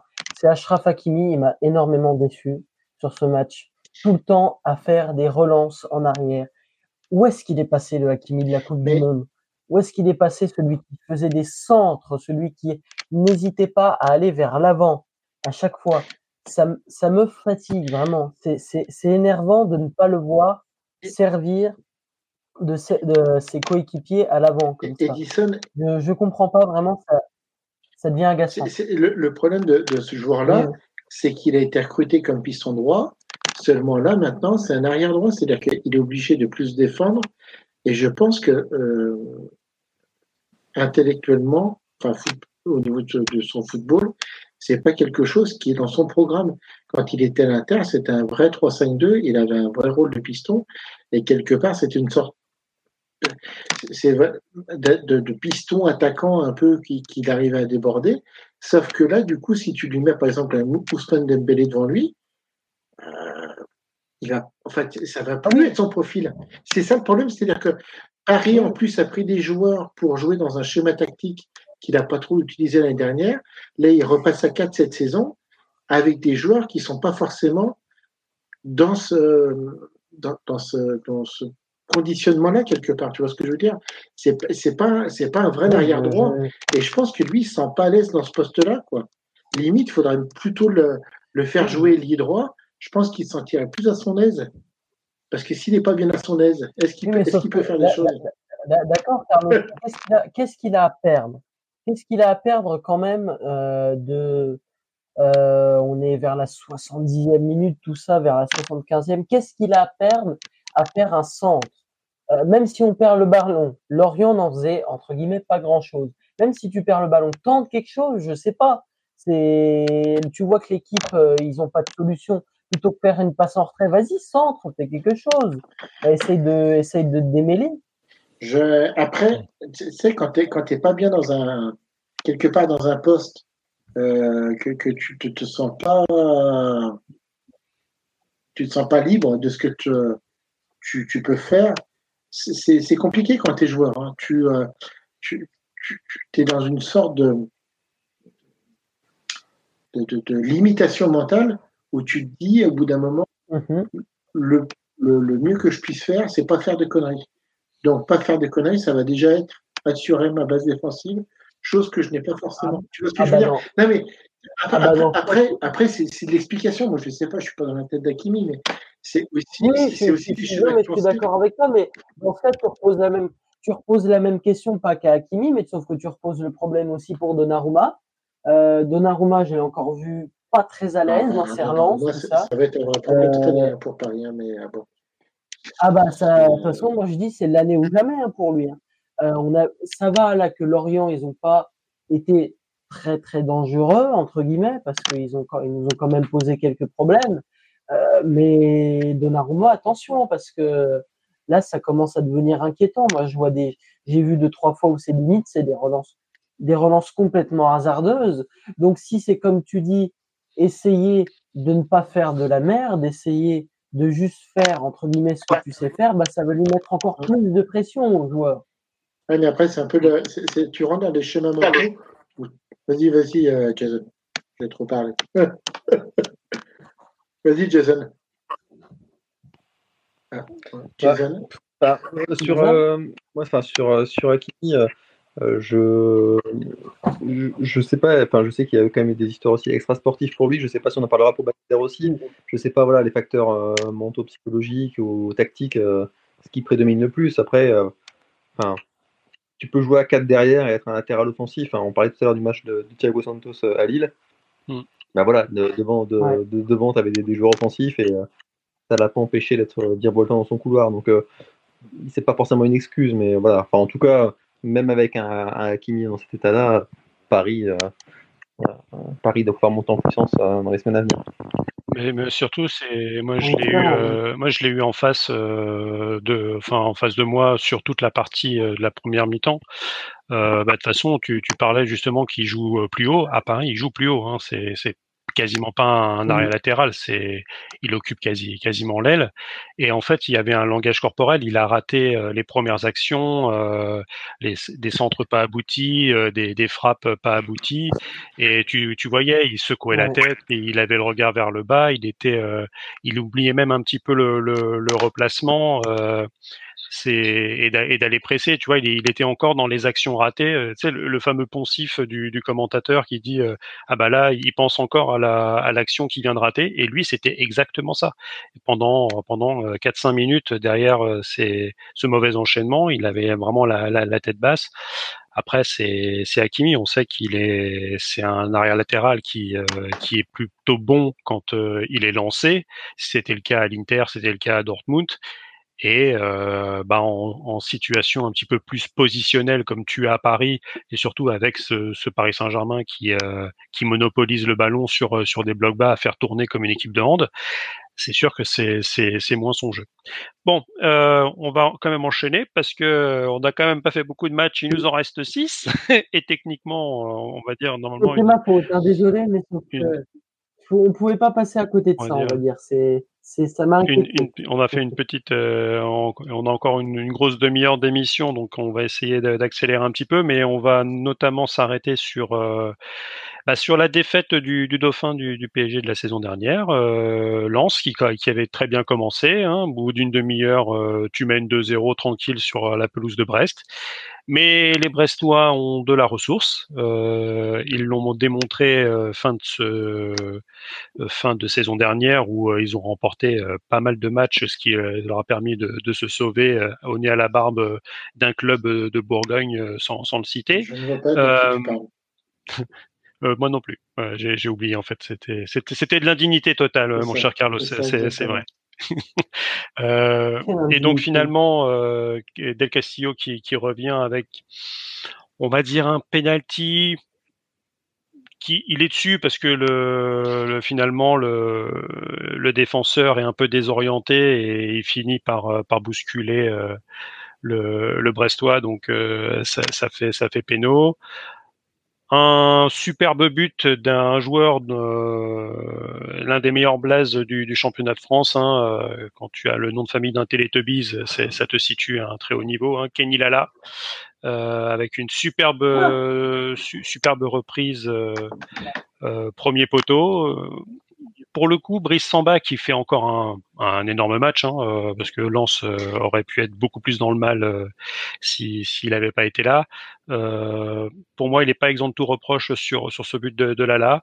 Et après, bah encore ce, ce penalty à, à la fin du match, alors que les Lensois ont été réduits à 10, avec pour moi une expulsion extrêmement sévère pour Thomasson il vient mettre le, pied sur la cheville, mais dans ce cas-là, euh, je pense que tu as trois cartons rouges par euh, match de Ligue 1 euh, tous les week-ends si, si, tu commences. Enfin, moi, pour moi, j'avais entendu que normalement, si tu avais une intervention, c'était au-dessus de la cheville, donc plutôt sur le tibia. Bon, là, apparemment, ça, ça, a dû changer en cours de route. donc, oui, donc finalement, ce, très mauvaise entrée en matière euh, pour Brest, euh, pour euh, pour Lens, qui, qui se fait totalement euh, absorber par par Brest sur la seconde mi-temps et qui commence pas de la meilleure façon. Jason, sur tes meilleurs amis lensois, toi toi le Lillois. Jason, es-tu là? Non. Jason est parti faire un tour. Bon. Ah euh, bah, il, il, reviendra. Euh, euh, bah, Carlos, ton avis sur, bah. sur ce match de Lens? Le, problème de Lens, le problème de Lens, c'est le problème de toutes les grandes équipes françaises. C'est-à-dire qu'ils ont dû vendre quand même pas mal de joueurs, dont Openda et Fofana, et que reconstruire une équipe avec deux de ces cadres Alors, Enfin voilà, ça passe un peu en début de match, mais euh, mais tu sens qu'en fait euh, le poison qui était au Penda l'année dernière et euh, la pression qu'il arrivait à te mettre sur les défenses, ben, ça manque un peu cette année. là, ils disent apparemment qu'ils voulaient peut-être essayer de récupérer et critiquer. Bon, on verra bien, mais euh, ça va pas être encore. faut, enfin voilà, il faut, faut qu'ils trouvent quelqu'un de moi. Bah, Jason, je sais pas si tu avais entendu. Ton, ton mon réseau a sauté là, donc euh, j'ai pas tout entendu. Mais juste ce que je peux dire pour pour Lens, c'est que bah, la Ligue 1 c'est dur et euh, ça va peut-être leur amener un peu un peu d'humilité. Même en menant 2-0 à l'extérieur, t'es pas à l'abri, t'es pas à l'abri que l'adversaire ait de la réussite. Et un arbitrage favorable aussi. Voilà, c'est des choses qui sont malheureusement font partie de la Ligue 1 et même même Lens qui était un formidable dauphin euh, bah, n'a pas tant de marge que ça. Et il va falloir remettre le bleu de chauffe à chaque match, aller au charbon voilà, pour pour Lens à de leur parler. Et, et il n'y a pas de raison qu'ils fassent pas encore une belle saison, mais euh, avec euh, toute l'énergie et toute l'envie qu'ils vont laisser dans les places euh, dans la Coupe d'Europe, en Ligue des Champions, parce que voilà, eux ils sont sûrs de la jouer et du coup voilà, en championnat ils vont peut-être y laisser des plumes. je, suis, assez d'accord. D'ailleurs, un peu dans toutes les, émissions que tu peux entendre de ci, de là, qui font des previews sur, sur la Ligue 1, beaucoup pensent à un déclassement de, de. Et surtout, on, on, parlait de toutes ces équipes qui sont très compétitives euh, Lorient, euh, Reims, euh, Strasbourg, Nice, et bien sûr les, les, têtes de les ceux qui doivent normalement finir dans le top 5, les Stade Rennais, les Paris, les Marseille, les les, les Monaco, Lyon, on en parlera. Est-ce que ça fait encore partie de cette caste-là? Bah, ça, ça serait, ça serait ça a l'air très compliqué pour, pour les Lensois. Si euh, Sotoka fait, fait pour l'instant le job devant, mais c'est pas Openda, hein, c'est pas un joueur que tu, euh, que tu réussis à vendre. Euh, Fofana qui est parti. il, manque un Openda. Hein. Clairement, ça, ça, se, ça, se, ça se voit hein, dans, dans, dans le match qu'on a, qu'on a, qu'on a vu contre, contre, contre Brest. Euh, alors oui, peut-être, peut-être qu'il y a, y a Sotoka qui fait le travail encore en attaque, mais c'est pas Openda. Openda, si, si les psyches ils ont été le prendre, c'est pour une bonne raison. On connaît, on connaît euh, cette équipe de Leipzig quand même qui a assez, qui a un recrutement plutôt cohérent, qui te sort quand même des, qui te prend, euh, bah, par exemple un Christopher Nkunku, Paris Saint-Germain, et regardez le joueur que c'est devenu. Donc ils vont peut-être faire passer Openda dans une nouvelle dimension, c'est pas le sujet, mais c'est pour vous dire à quel point ce, joueur était fort. Donc maintenant, qui comme remplaçant? Et critiquer, peut-être, si on bah, parler. Le, problème, c'est surtout, en, fait, à force de, de trop attendre à vouloir vendre, alors effectivement, tu as récupéré un peu plus d'argent. Mais le problème, c'est que du coup, tu n'avais pas l'argent. Donc, t'as pas pu, tu pouvais pas savoir quel type de joueur t'as pas pu, tu pouvais réacheter après. Et, euh, et du coup, bah, là, t'as pas d'attaquant. C'est-à-dire que tu euh, as pas mal d'attaquants qui sont passés euh, sous le nez parce que bah, tu n'avais pas l'argent, tu as, as, monnayé des bouts de chandelle avec Leipzig et du coup, bah, maintenant, tu plus rien. Et il, faut, il faut trouver quelqu'un et tu vas regarder des joueurs qui sont pas forcément tes premiers choix. Et en plus, où les clubs maintenant savent que bah, tu vas récupérer de l'argent par rapport à tes transferts. Donc, tu vas être obligé, entre guillemets, de surpayer certains joueurs qui étaient peut-être moins chers s'ils les avaient achetés au début. Euh, c'est la vie de tous les clubs normaux, ça. Enfin, je parlais de Lille pour, pour, pour David. À partir du moment où tu n'as aucune assurance de, vendre un mec aussi cher que tu, que tu peux l'espérer, tu ne peux, pas, tu peux pas recruter par anticipation pour tous ces clubs-là. C'est hors de leurs moyens.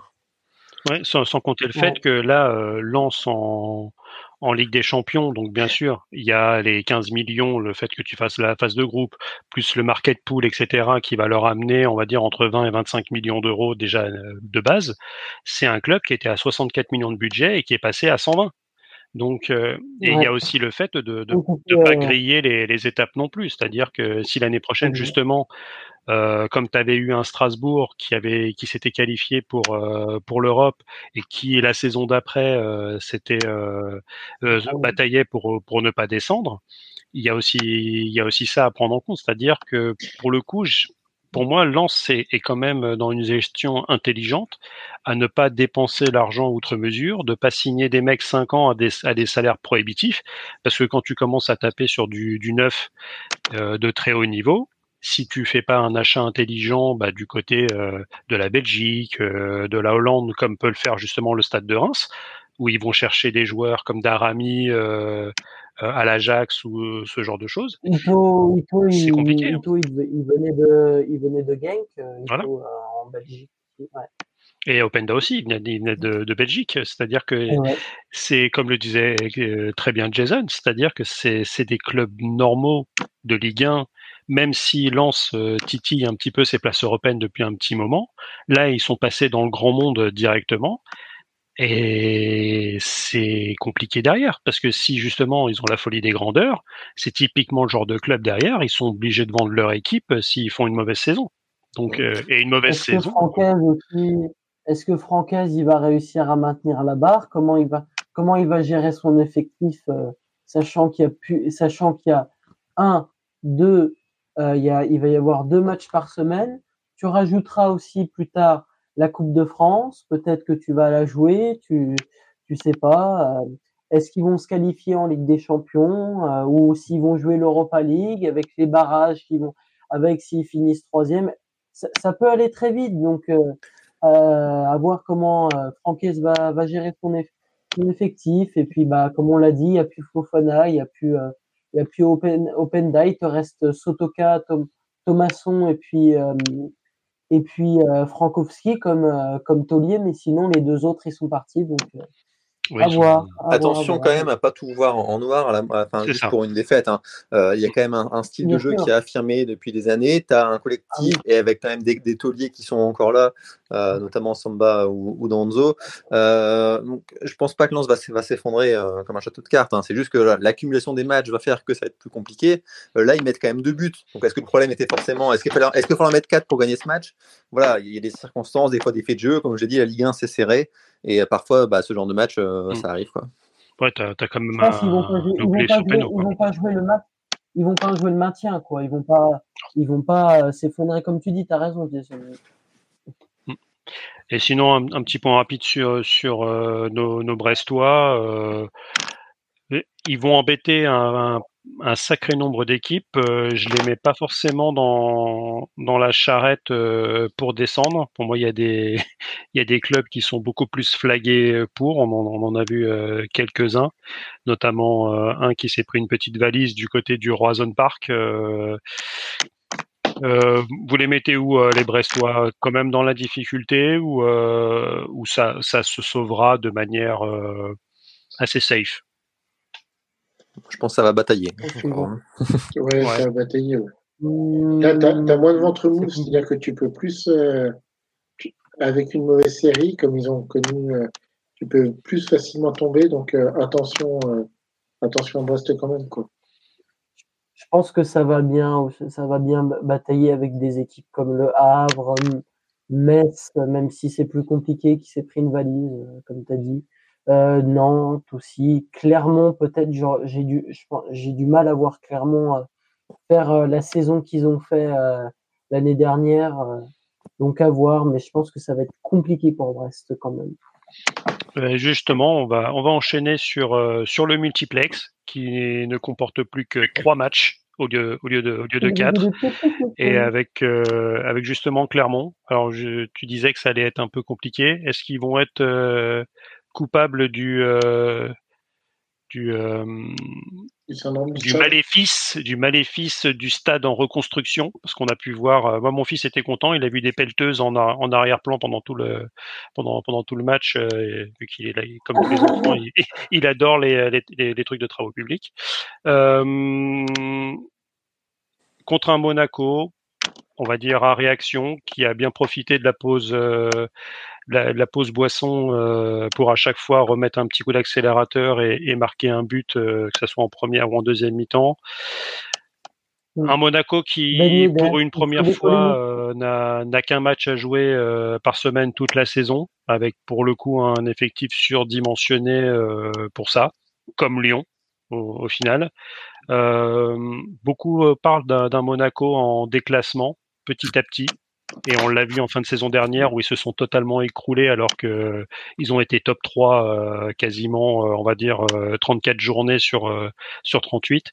Euh, donc d'un côté, un, Clermont qui va peut-être se battre pour, euh, pour ne pas descendre. Et vous mettez où Monaco? Euh, candidat, candidat top, euh, top 4 pour la Ligue des Champions, pour les places européennes? Place européenne.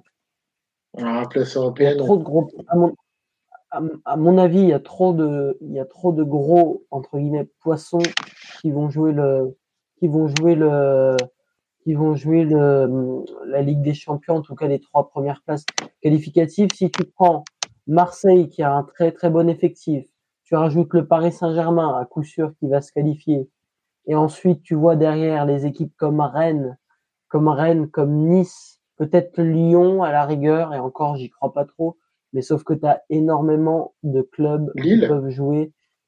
Lille, oui aussi, Lille, effectivement. Donc, tu vois, Jason, je, pense à toi. Hein. Ouais. Ah, c'est gentil, non, encore une fois. Non, merci de m'avoir retrouvé, Carlos. J'aurais pas dit. J'aurais pas dit. Donc, euh, je pense que ça va être compliqué pour cette équipe de Monaco d'aller accrocher le podium. Après, on sait jamais hein, euh, s'ils nous refont comme, la, euh, comme ils ont fait il y a deux ans, une remontée spectaculaire euh, sur la fin et puis ils arrivent à accrocher les places. Hein, mais à voir. Bah, finalement, Monaco, il... enfin, est-ce que l'équipe sera vraiment plus faible que l'année dernière?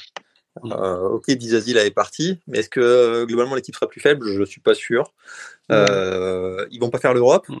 Contrairement à, leurs autres rivaux pour, le, pour les places pour la Ligue des Champions.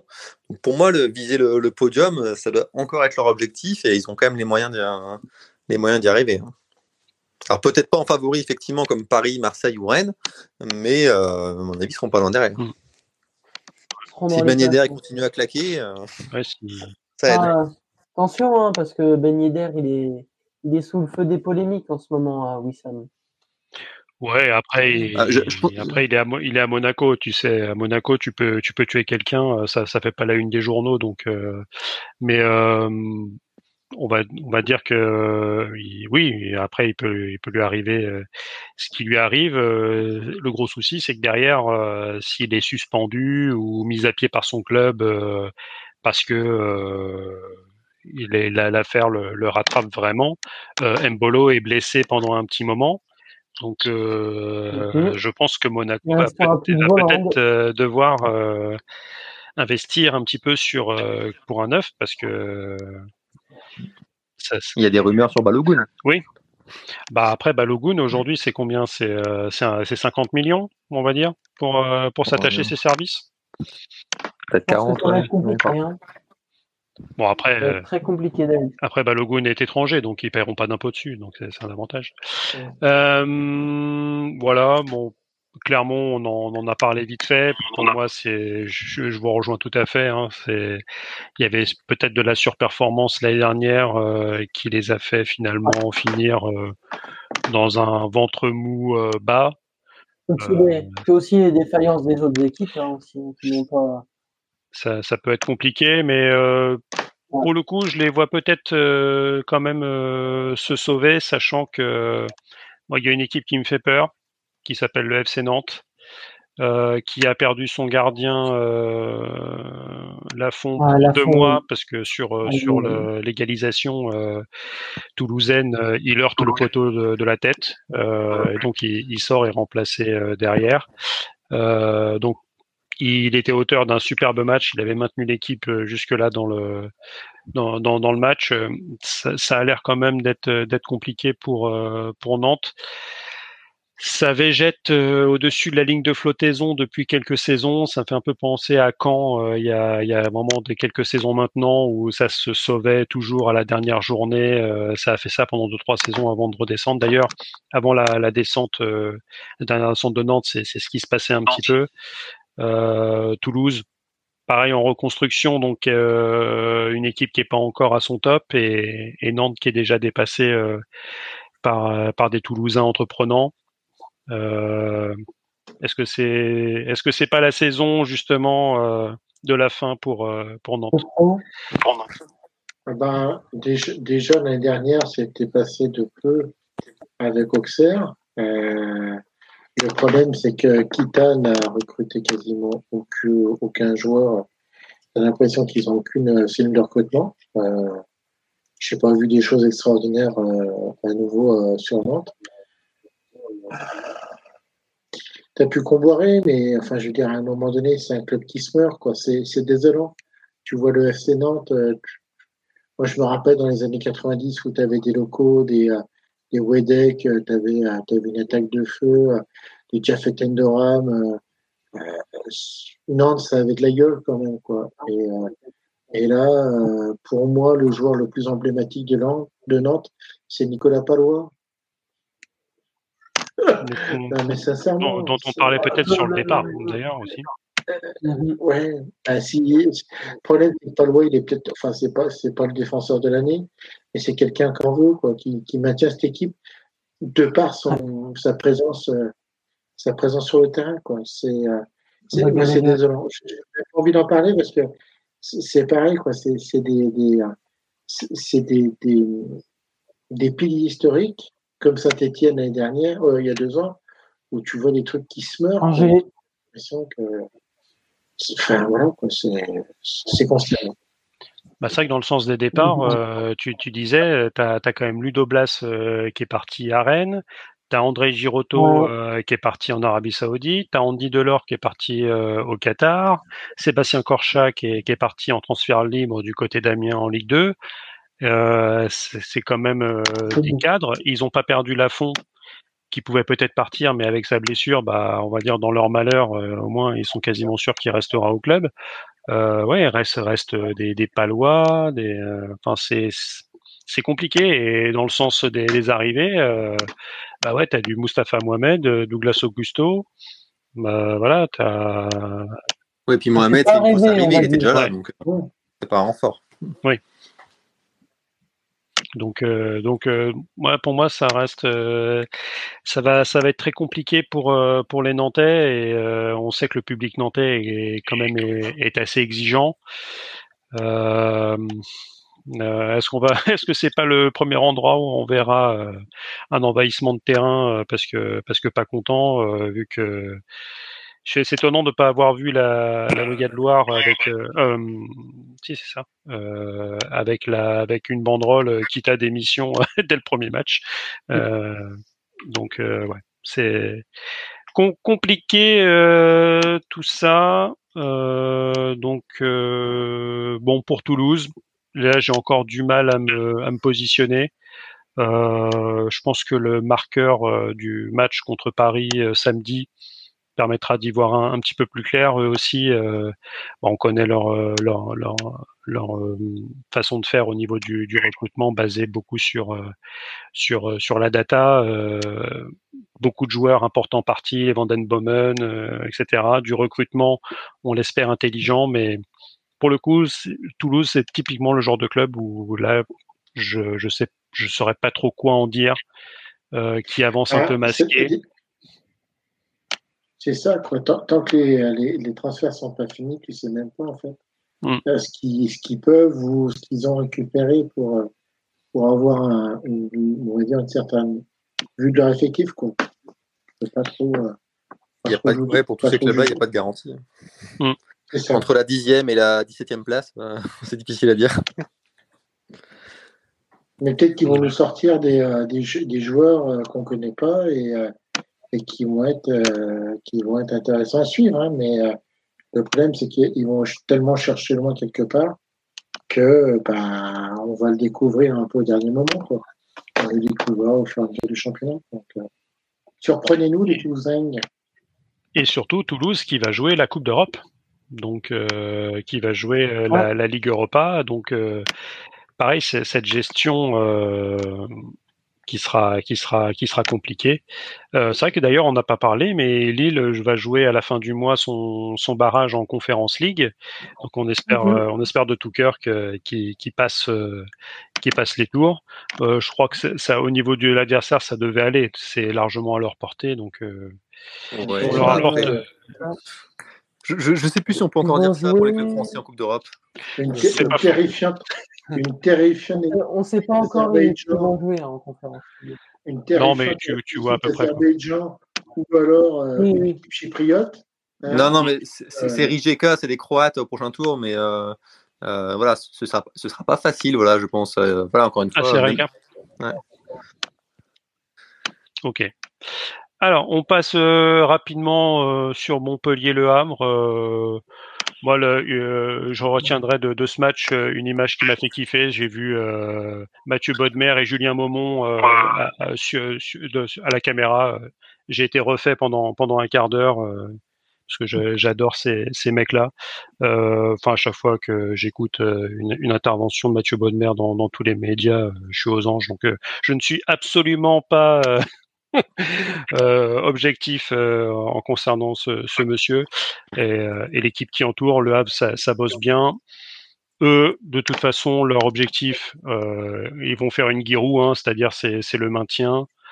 Ça reste solide, euh, mais derrière, ils, tombent sur euh, le nouvel attaquant de, Montpellier qui euh, a retourné la situation en quelques minutes. Euh, donc le Nigérian qui, qui, doit normalement remplacer Wai qui est sur le départ. Wai qui fait partie de ces joueurs qui fait banquette en attendant euh, probablement son départ. Chelsea est sur les rangs. On a parlé aussi de Paris. Euh, si peut-être. Euh, Mavididi, il a été vendu, euh, Mavididi euh, Oui, il me semble. Euh, je, te, je, te, dis ça euh, tout de suite. Euh, je vérifie et, et, je vous lance.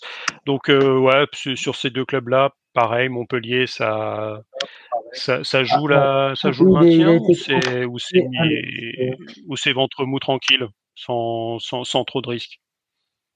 Ah, moi, je dirais maintien, aisé, je pense, quand même, pour Montpellier, parce que, enfin voilà, on parlait tout à l'heure de, de, de, Palois. Bon, là, tu as quand même le compte là, dans, dans les buts, Savanier, qui sont les tauliers de, de Ligue 1. Tu as des mecs comme Ferry, Cazery. Euh, là, Adams, apparemment, c'est une bonne pioche. Enfin, ça fait qu'un match, mais bon, a priori, quand tu commences par un doublé, euh, tu es quand même de, de, de, bonne disposition. Donc, pour moi, maintien plus, plus, quand même, pour, euh, pour Montpellier. Et euh, côté Havre, j'ai envie de dire, bah, c'est déjà un bon point de prix à l'extérieur. Euh, pour le, pour le tableau de marche, euh, ils, ont, ils ont déjà une belle, belle satisfaction. Mmh. C'est vrai. Donc, euh, vérification, on m'avait dit parti à Leicester. Donc, pour ouais, 7 millions ça, et demi. Et ça peut jouer peut-être la première partie de tableau, basse première partie de tableau pour Montpellier quand même. Ça peut, c'est faisable. Je sais pas ce que vous en pensez, mais je pense que il y a quand même un bon effectif. Pourquoi pas les voir Ouais, deuxième, première, fin de première partie, c'est envisageable à mon avis. Bah, moi, je pense que ça va être quand même un petit peu plus euh, compliqué parce qu'on avait quand même fait une, une, belle liste de clubs qui pouvaient jouer des choses. Et ouais, je pense que ça sera quand même plus sur du 12-13. Euh, on a vu l'année oui. dernière, Montpellier était quand même capable de faire euh, de faire des matchs où ça, ça gagnait euh, 5-1 euh, bah, contre Serre par exemple, euh, et derrière ça perdait 5-0 contre contre Brest quoi. Donc c'est ce genre d'équipe assez difficilement lisible. Alors qu'on sait que le Havre, pour le coup, bah, ça, ça va jouer avec avec euh, avec ses forces et, euh, et, ça essaiera de se sauver, mais on va dire que voilà, euh, si, si le Havre joue le barrage contre le le troisième de Ligue 2, je pense que eux-mêmes diront qu'ils ont réussi leur saison quoi. Allez, on passe à Rennes et son match contre contre Metz. J'ai envie de dire un match, une balade, parce que sur euh, le début de match de, de Rennes, euh, j'ai cru j'ai cru voir le match de Paris euh, la veille, c'est-à-dire que c'est ça asphyxiait totalement les Messins à la relance. Mm. je crois neuf tirs au bout de, quart d'heure. Hein. c'est ah non franchement c'était c'était vraiment impressionnant et, et, là tu sens quand même une équipe qui a qui a l'habitude de jouer ensemble. Le seul bémol c'est derrière euh, avec euh, avec des départs, avec euh, ça, il faut absolument qu'ils qu recrutent derrière. Une excellente nouvelle apparemment, Matic est en est en route oui, en provenance de la Roma, a... vu que. Ouais, a... Non non, il a signé, c'est bon. Il a signé, donc, il a signé, donc, donc euh, Paredes justement qui fait le chemin inverse pour pour pour le remplacer. Euh, Rennes tranquille top 3 de, de Ligue 1 pour moi, oui. Euh, pour moi, c'est les favoris derrière Paris euh, en, Ligue 1. Enfin, y a, honnêtement, il n'y a pas beaucoup de clubs qui investissent autant que Rennes euh, depuis 4-5 ans en, France. en plus, un centre de formation, là, ils sortent des pépites à, à tour de bras. Et sur l'arrivée de Matic, alors c'est un immense joueur qui a une carrière de dingue, hein, mais honnêtement, euh, Est-ce que la place dans le 11, euh, elle est assurée quand tu vois le niveau euh, bah, de Santa Maria, Le Fait, Bourigeau, Blas au milieu, sachant que devant, tu as quand même du monde aussi Il y, y, a vraiment beaucoup de qualité à, à Rennes, et même si défensivement, tu disais, voilà, il y a peut-être un petit, un petit bémol. Après, il faut voir aussi le, style de jeu. Quoi. Quand tu as une équipe aussi offensive, bah, forcément, derrière, ça ne veut pas dire que les mecs sont pas bons, hein, mais tu, tu te découvres un petit peu aussi. Hein. Mm. Bah, clairement. Après, de là à dire. Vas-y.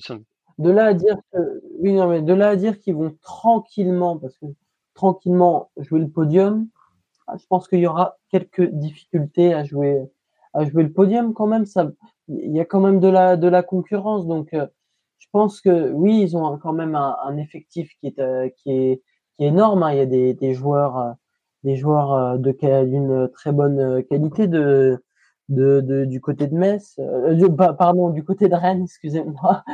Euh, c'est la fin d'émission, c'est pour ça. Donc du côté de Rennes, il y a quand même des joueurs de grande qualité. Euh, il va y avoir le retour normalement de, des Bourigeaux euh, bientôt, mais Terrier, je resterai sur mes gardes. Terrier, oui, excusez-moi, mais je resterai quand même sur mes gardes. Mm. Après, euh, pour moi, ah, et sans compter l'épisode euh, Doku, où a priori il serait aussi sur, euh, sur le départ. Euh, à voir ce que pourra faire Pep Genesio si, si Doku s'en va. Est-ce que tu joues de la même façon? Est-ce que tu essayes de recruter un joueur de ce, de ce type-là, même si tu n'en as quand même pas beaucoup? Ou alors, généralement, quand on a, il, coûte quand même quelques 60 ou 70 millions en général. Euh... Beaucoup, beaucoup, il est sur les tablettes de Manchester City depuis 2017, à mm. tout, euh, à tout, euh, tout hasard, par exemple. Mm. Donc, euh, à surveiller. On ne sait jamais. Peut-être si un Bernardo Silva qui, qui s'en va, peut-être qu'il pourrait être recruté. J'en sais rien. Non, mais euh, ouais. Pour moi, franchement, ouais, Rennes, euh, Rennes, c'est extrêmement cohérent.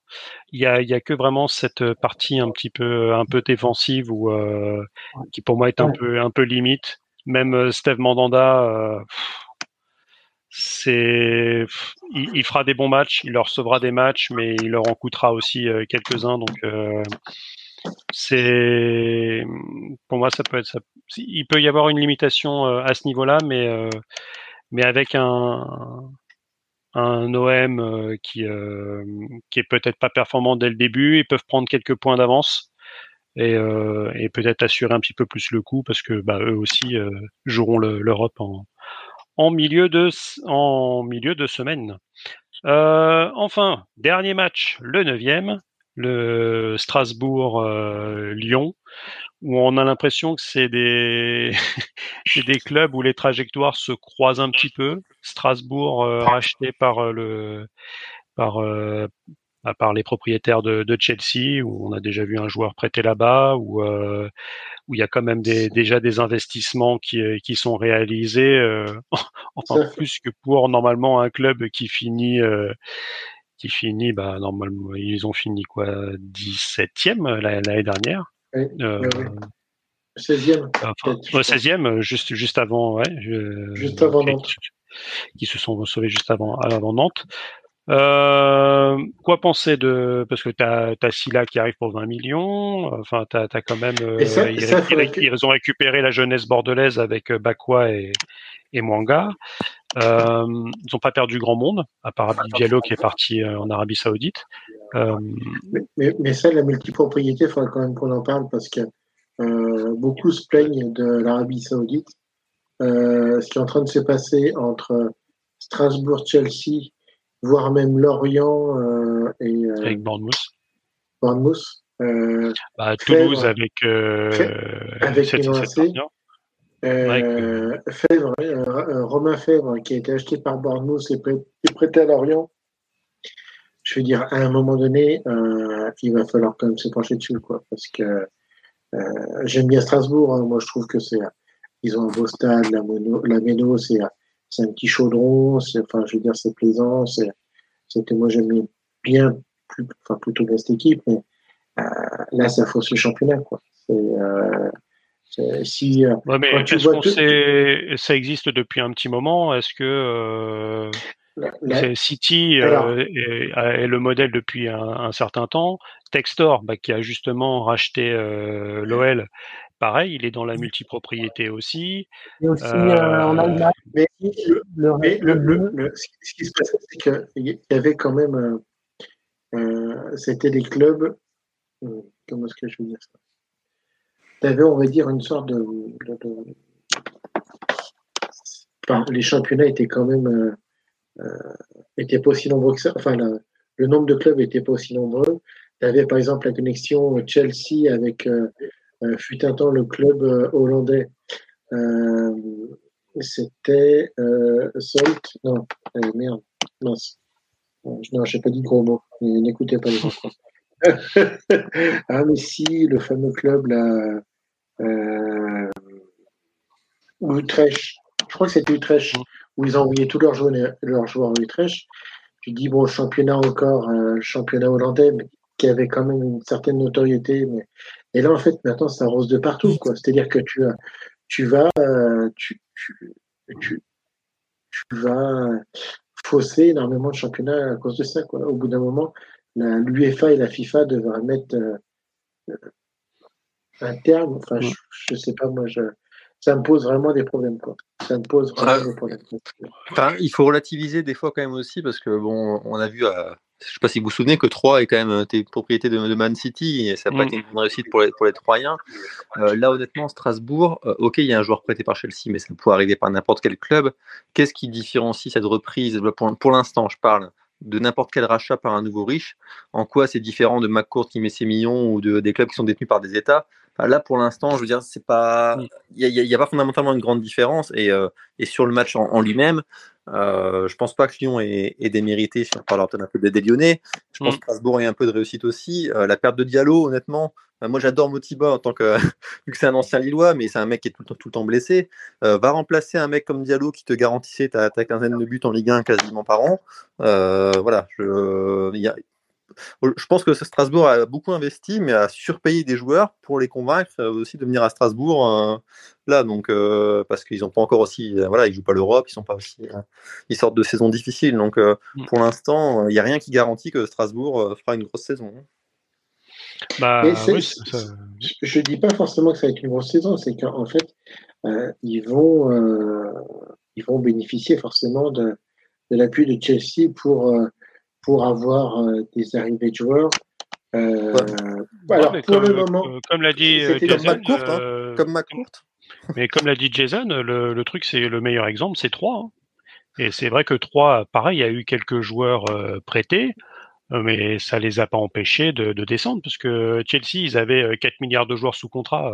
Ils pouvaient envoyer, ils pouvaient envoyer pas mal de, de Ryan Woodbooz. Enfin, enfin, J'entends ce que vous me dites.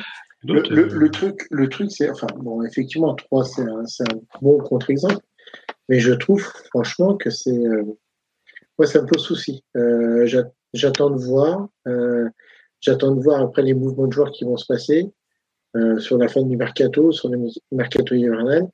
Quand, parce que là, Chelsea euh, signe encore une pelletée, voire même une spéciale dédicace à Martin, une palanquée de, de joueurs. À un mm. moment donné, est-ce que euh, des joueurs comme euh, des, des, clubs. Euh, alors, je ne sais pas qu'ils ont multipropriété de Chelsea. Hein. ils ont peut-être effectivement donc le club hollandais, mais je suis pas sûr qu'ils aient autant de clubs, enfin autant de clubs que ça. Donc j'attends de voir. Moi, je, en fait, c'est vraiment le principe qui me pose souci. Après, bah, Plutôt, c'est le, le, le, fait que ça s'étende, parce que le, le principe, euh, on l'a dit, hein, euh, avec, euh, avec Red Bull, avec le City Group, il existe depuis des, des années. Quoi. Mais c'est pas parce que ah c'est pas parce qu'en fait ces exemples-là existent que j'étais forcément pour. oui, c'est aussi. Non, mais as raison effectivement. Euh, moi, je défends pas non plus la multipropriété, hein, mais je veux dire, c'est que c'est écœurant que ça existe, mais comme tous les nouveaux riches qui font ces championnats, je veux dire, regarde dans quel état était l'OM quand, quand McCourt est arrivé, ça a changé la donne, il a fait des gros investissements. Regarde l'état du PSG pour nos, amis parisiens au moment où QSI arrive. Euh, moi, je sais, bah, les clubs comme Lille à l'époque, qui pouvaient légitimement espérer se qualifier en Ligue des Champions, bah, tu savais déjà que tu avais une place en moins qui était, qui était sûre, assurée, prise par Paris à ce moment-là. Donc, dès qu'il y a des nouveaux riches, ça, ça, change et ça fausse la donne. Et que ce soit un multipropriété ou alors des fonds qui arrivent de n'importe où. Alors, je trouve que c'est encore des, des, choses un peu différentes. Euh, QSI, c'est, je trouve. C'est un fonds d'investissement. C'est, ouais, mais c'est des fonctions différentes. Il commence à être tard. Je pense qu'on ne va pas rentrer dans le, dans le, sujet, sinon notre, notre Christophe National va nous, va nous étriper. Mais, on est euh, déjà à quasiment 1h50 d'émission. C'est ça, c'est pour ça. Et on, doit parler de, de, Lyon encore. Et voilà. Mais, euh, ah. mais, je pense que ça serait bien qu'on cause le sujet justement sur le, le méga, la, méga journée de, du 31. Euh, c'est typiquement oui le, le, genre de le genre de sujet qu'on pourra aborder pendant la, la, dernière journée du la soirée du, du mercato où où on aura tous ces aspects un peu un peu philo, euh, politico, euh, médiatico, euh, économico et, tous les trucs en co euh, et en hic. Euh, voilà. Donc Lyon, c'est vrai que c'est pas forcément cher payé quand tu regardes au niveau des XG. normalement, Lyon doit gagner doit gagner 2-1. Strasbourg a été finalement assez assez assez réaliste. Euh, Lyon fait une bonne fin de match, mais j'ai l'impression d'assister à un match de Lyon auquel j'assistais l'année dernière. Donc euh, une équipe qui a qui a des ressources, qui peut faire des un éclat, euh, qui peut mettre la pression en fin de match pour obtenir un, un résultat. Euh, mais ouais, une, une, équipe qui tactiquement c'est compliqué. Euh, je, je l'avais mis un peu dans, dans notre groupe. Euh, C'était une caricature. J'avais l'impression de voir un mauvais Paris Saint-Germain jouer, c'est-à-dire des, des joueurs qui sont dans l'entonnoir, qui essayent absolument de passer. Et euh, bah là, les, les, Strasbourgeois, ils étaient tranquilles. Hein, ils, euh, ils les attendaient au milieu, euh, ils mettaient le pied, ils récupéraient le ballon, et ils contraient quoi. Donc c'est ça manque un peu d'imagination côté côté Laurent Blanc. On se souvient aussi de ses de ses déclarations euh, où tu sentais que la préparation s'est quand même très mal passée, un mercato qui est à l'arrêt euh, malgré le départ de, de Loukeba, euh, qui a encaissé un petit peu d'argent. On parle de, du départ de Barcola à Paris, et si ça part, peut-être qu'ils ont un peu plus de latitude pour pour pour recruter. ça la casette qui à un moment était pistée par l'Arabie Saoudite qui a, qui a dit qu'il restait. Il y a eu quand même de, pas mal de départs. Donc, euh, ouais, votre avis sur, sur Lyon? C'est l'instabilité des, du club qui fait qu'aussi les joueurs peuvent pas s'épanouir au niveau du jeu. Quand tu sais mm. pas si tu vas être euh, vendu ou pas, euh, quand tu sais pas quel va être ton effectif au 31 août ou pas, même si Textor, euh, Textor qui devait venir avec beaucoup d'argent, en fait, tu t'aperçois qu'il qu'il affiche qu'il est en train de déshabiller Botafogo euh, peut-être l'hiver prochain pour essayer de réalimenter l'effectif de Lyon. Euh, c'est pas forcément des, des, euh, des, des, signaux positifs que tu envoies au groupe. Et on a beau dire, euh, on a beau dire ce qu'on veut, mais l'aspect psychologique, c'est quand même quelque chose d'important. Et je pense que les joueurs sont pas dupes de ce qui se passe au niveau du club. Et ça donne moins envie. Ça, ça, ça te ça te, voilà, tu, tu, peux pas, voilà, quand tu vois la réaction de Cherki hier soir, tu te dis, mais voilà, pour moi, il y a, y a, quelque chose qui est en train de se passer au niveau du club. Hmm.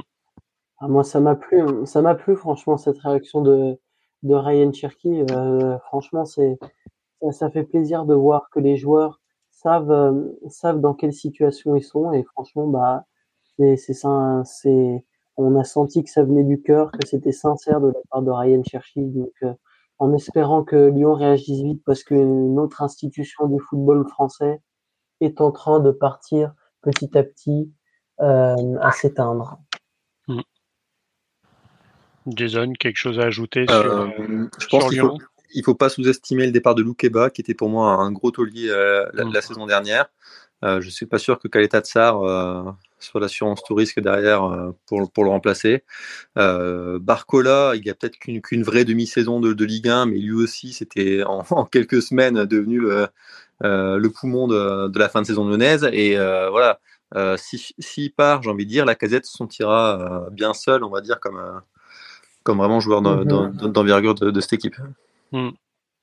Clairement. Pas qui va, qui va rattraper le truc non plus au milieu de terrain, parce que décevante sa saison, euh, la saison 2022-2023 euh, pour euh, Corentin Tolisso aussi. bah, qui, avait été touché par, par les blessures, mais les blessures et Tolisso, c'est vraiment ce qui a, ce qui a pourri aussi sa carrière. Mais il savait, mais il savait de, de toute façon, il savait. enfin, je pense que Lyon, ils, ils ont l'intelligence pour savoir que Tolisso, c'est un joueur qui est récurremment blessé. Donc voilà, c'est dommage. Ok, ah on a fait le, tour de notre de notre Ligue 1. On va pas forcément parler euh, cette fois-ci, en faute de temps, des, euh, des, championnats européens qui viennent de reprendre, alias euh, la Premier League et le championnat d'Espagne. les principaux, hein, dire que la Belgique avait déjà sa journée 2. en Hollande, je sais pas s'ils ont repris. La, la Serie A n'a pas repris encore. Euh, championnat du Portugal a repris. Bon, juste euh, là en direct live, euh, Manchester United vient de s'imposer 1-0 dans son match contre Wolverhampton. et on va dire que un, un bon match Chelsea-Liverpool, assez, assez équilibré. Qui, a, qui est un match nul comme je crois que c'est quasi sur les dix derniers matchs, euh, il doit y en avoir huit qui ont fini match nul entre Chelsea et Liverpool. Si jamais vous voulez faire un lotosport, hein, mettez un match nul sur euh, sur le truc. Euh, euh T'aurais pas pu le dire avant? Ah, c'était dans, dans les stats. Euh, des, des, fois, elle se trompe pas. Et, et finalement, euh, qui commence déjà sa moisson avec avec un petit doublé, une victoire 3-0 de, de, City pour la reprise. Côté Espagne, un Barça euh, souffreteux euh, qui fait 0-0 à l'extérieur et un, et un Real qui gagne 2-0 à, à, Bilbao, mais qui perd euh, Militao après avoir perdu Courtois sur, sur blessure. les deux apparemment en, en ligament croisé, donc perdu pour, pour quelques mois. Donc peut-être qu'ils vont abandonner la piste d'un numéro 7 euh, du Parisien et qu'ils vont peut-être se concentrer. Euh, bah, Kepa, euh, le, gardien espagnol de Chelsea, a, déjà signé. Et... C'est pas une assurance ton risque, hein, Kepa. Hein. Non, mais c'est peut-être toujours mieux que ce qu'ils avaient. Hein. J'ai proposé qu'ils reprennent Navas, mais bon, apparemment, ils m'ont pas écouté. Ils l'ont pris en prêt sans option d'achat. Ils l'ont pris en prêt sans option d'achat, donc. Ouais, mais moi, c'est ça qui est assez exceptionnel. Et c'est là que tu vois que tu as quand même des clubs euh, qui, qui travaillent très bien, où euh, tu es capable d'obtenir des prêts euh, comme Chelsea l'année dernière, où, où, tu peux te choper euh, Joao Félix euh, en prêt sans option d'achat, bon, sûrement prêt payant. Mais là, c'est pareil, tu prends Kepa, qui est, on rappelle, le gardien le plus cher de l'histoire, hein, acheté par, par Chelsea. Euh, quasiment 85 millions d'euros euh, qui avait été mis sur le, le, banc par, euh, par Mendy et qui avait retrouvé sa place l'année dernière. voilà, bon, rapido. Est-ce que vous avez des chipots merguez de la semaine sur, sur, les braises? Allez, vas-y, mon Carlos. Podcastique. Alors, désolé, Tyson, mais ça va, ça va peut-être moins de parler.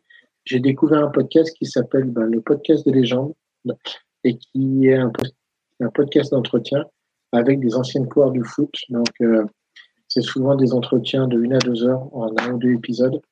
Euh, le dernier que j'ai écouté, c'était sur euh, Dominique Battenet, l'ancien vert et parisien, qui raconte, qui raconte ben, la Coupe du Monde 78, son transfert au PSG en 78, le contexte dans lequel il est arrivé et tout. Il y a des, il y a des, euh, des plus anciens footballeurs qui parlent à l'époque où en fait les footballeurs signaient des CDI et où ils étaient liés à vie au club et c'était le club qui décidait s'ils devaient partir ou pas. Donc euh, non, c'est euh, c'est pas mal fait. C'est c'est toujours instructif d'écouter les anciens joueurs du foot et il y a des épisodes avec Corentin Corentin Martin. Alors c'est un peu plus récent mais euh, avec Maxime Bossis, Christian Pérez, pour les Parisiens, ça devrait un peu parler, Alain Giresse, euh, Didier Sixte. Donc, euh, donc voilà, donc non, un, podcast à écouter, à conseiller, si vous voulez l'écouter. Et, Jason, un, petit coup de cœur ou un, c'est-à-dire une chipot ou un coup de gueule, c'est-à-dire une merguez sur cette semaine passée dans, dans le monde merveilleux du football? Oh, ce sera rien de révolutionnaire, mais si un jour on pouvait avoir un mercato qui se termine avant la première journée, ce serait quand même plus sympa. Ah oui, bah, il y a les Anglais qui avaient tenté euh, il, y a, quelques saisons, saisons de cela où euh, ils terminaient 15 euh, jours plus tôt. Bon bah ils ont arrêté, hein, ils se sont recalés sur tout le monde parce qu'ils ont vu quand même que c'était un, sacré un sacré bordel. Mais oui, que toutes les que toutes les fédérations se, mettent se mettent d'équerre. Bon après tu as aussi le problème et ça on en parle peut-être finalement un peu moins c'est de tous ces, euh, toutes ces fédérations ou tous ces championnats qui jouent totalement en décalé par rapport euh, aux championnats européens et dont, euh, et dont les joueurs se font piller, notamment bah, tout ce qui est, bah, je crois que c'est le championnat suédois, mais, mais Arnaud, etc. Où, les mecs se font attraper leurs joueurs en plein milieu de la saison sans pouvoir les, les remplacer. Quoi. Il faudrait, c'est facile, tu fais un mois de, un mois de transfert. Si la FIFA avait avait euh, été aussi, euh, aussi puissante qu'elle le disait. Tu mets un mois de transfert pour tout le monde du 1er au 31 janvier pour les championnats qui sont dits euh, sur la période annuelle et du 1er au 31 juillet pour les championnats dits, enfin, nos types de championnats. Et après, c'est marre, c'est bloqué, c'est fini. Euh, tu as deux périodes de transfert pour les deux types de championnats. Et puis, ben, ben, après, tu te débrouilles et tout le monde est content. Et quand tu reprends le championnat, tu sais à peu près quel est ton effectif, à part pour les lycées, mais voilà. Euh, mais la FIFA ne fait rien. Se laisse marcher dessus par les, fédérations et les championnats puissants. Bah, ils font, ils font, ils, euh, augmentent même le, principe vu que aujourd'hui tu as même le droit d'enregistrer euh, sur les listes UEFA pour la deuxième phase de Ligue des Champions des joueurs qui ont déjà joué avec un autre club sur la sur la phase de groupe. Donc, euh, tu facilites encore plus les choses euh, parce que certains joueurs, justement, n'étaient pas forcément transférés euh, parce qu'ils n'auraient pas pu jouer pendant dans les plus belles des compétitions européennes. Bon, bah, merci. Ce fut une, belle émission. Jason, merci pour ta première. C'est une, une super première. Comme je pouvais avoir l'intuition euh, quand euh, je t'ai démarché pour que tu viennes euh, merguaiser avec nous. C'était un plaisir, merci. au plaisir de, te revoir. Bon, Carlos, je te dis pas au plaisir de te revoir parce que tu es, comme moi. Ah, hein, de toute façon, on éteint la lumière en partant. tu, m'oublies complètement. C'est ça l'amour. C'est au bout de trois émissions, déjà, je deviens comme des meubles. Merci. Merci, Edinson à, une prochaine. Euh, tu, tu, peux faire aussi ta, ta petite promo euh, pour, euh, pour ta chaîne où tu fais des, des débriefs euh, de football, de, de, cycl de cyclisme. Exactement, voilà. Chaîne consacrée au sport et au, et au cyclisme, live et sur le Paris Saint-Germain, bien évidemment. Je vais essayer de tenir des débriefs de chaque journée de Ligue 1 pour cette année. C'est un de mes objectifs. Et puis de faire des lives une fois, deux fois par semaine. N'hésitez pas à venir, Elio Sampiana. Voilà, voilà. Et merci à Radio Merguez encore de me laisser m'exprimer euh, avec vous. Et, on va faire un peu comme tous les autres podcasts euh, et émissions. N'hésitez pas euh, à vous abonner, à mettre des petits pouces si vous, si vous aimez bien ce qu'on fait. Bon, mettez pas des pouces rouges par contre, hein, si vous aimez pas, on, on, s'en passera bien. Hein. C'est comme les, euh, les, les, petites infos sur euh, la fourchette, euh, etc. Hein. C'est toujours mieux quand c'est des bonnes appréciations. Donc, on, peut, mettre des étoiles sur Apple, sur Spotify, sur Podcast Donc mettez des étoiles si vous nous aimez mm. bien. Ça nous aidera. le podcast. Mm. Merci. À la semaine prochaine, lundi, vers 21h. Bonne soirée. Bye. Ciao.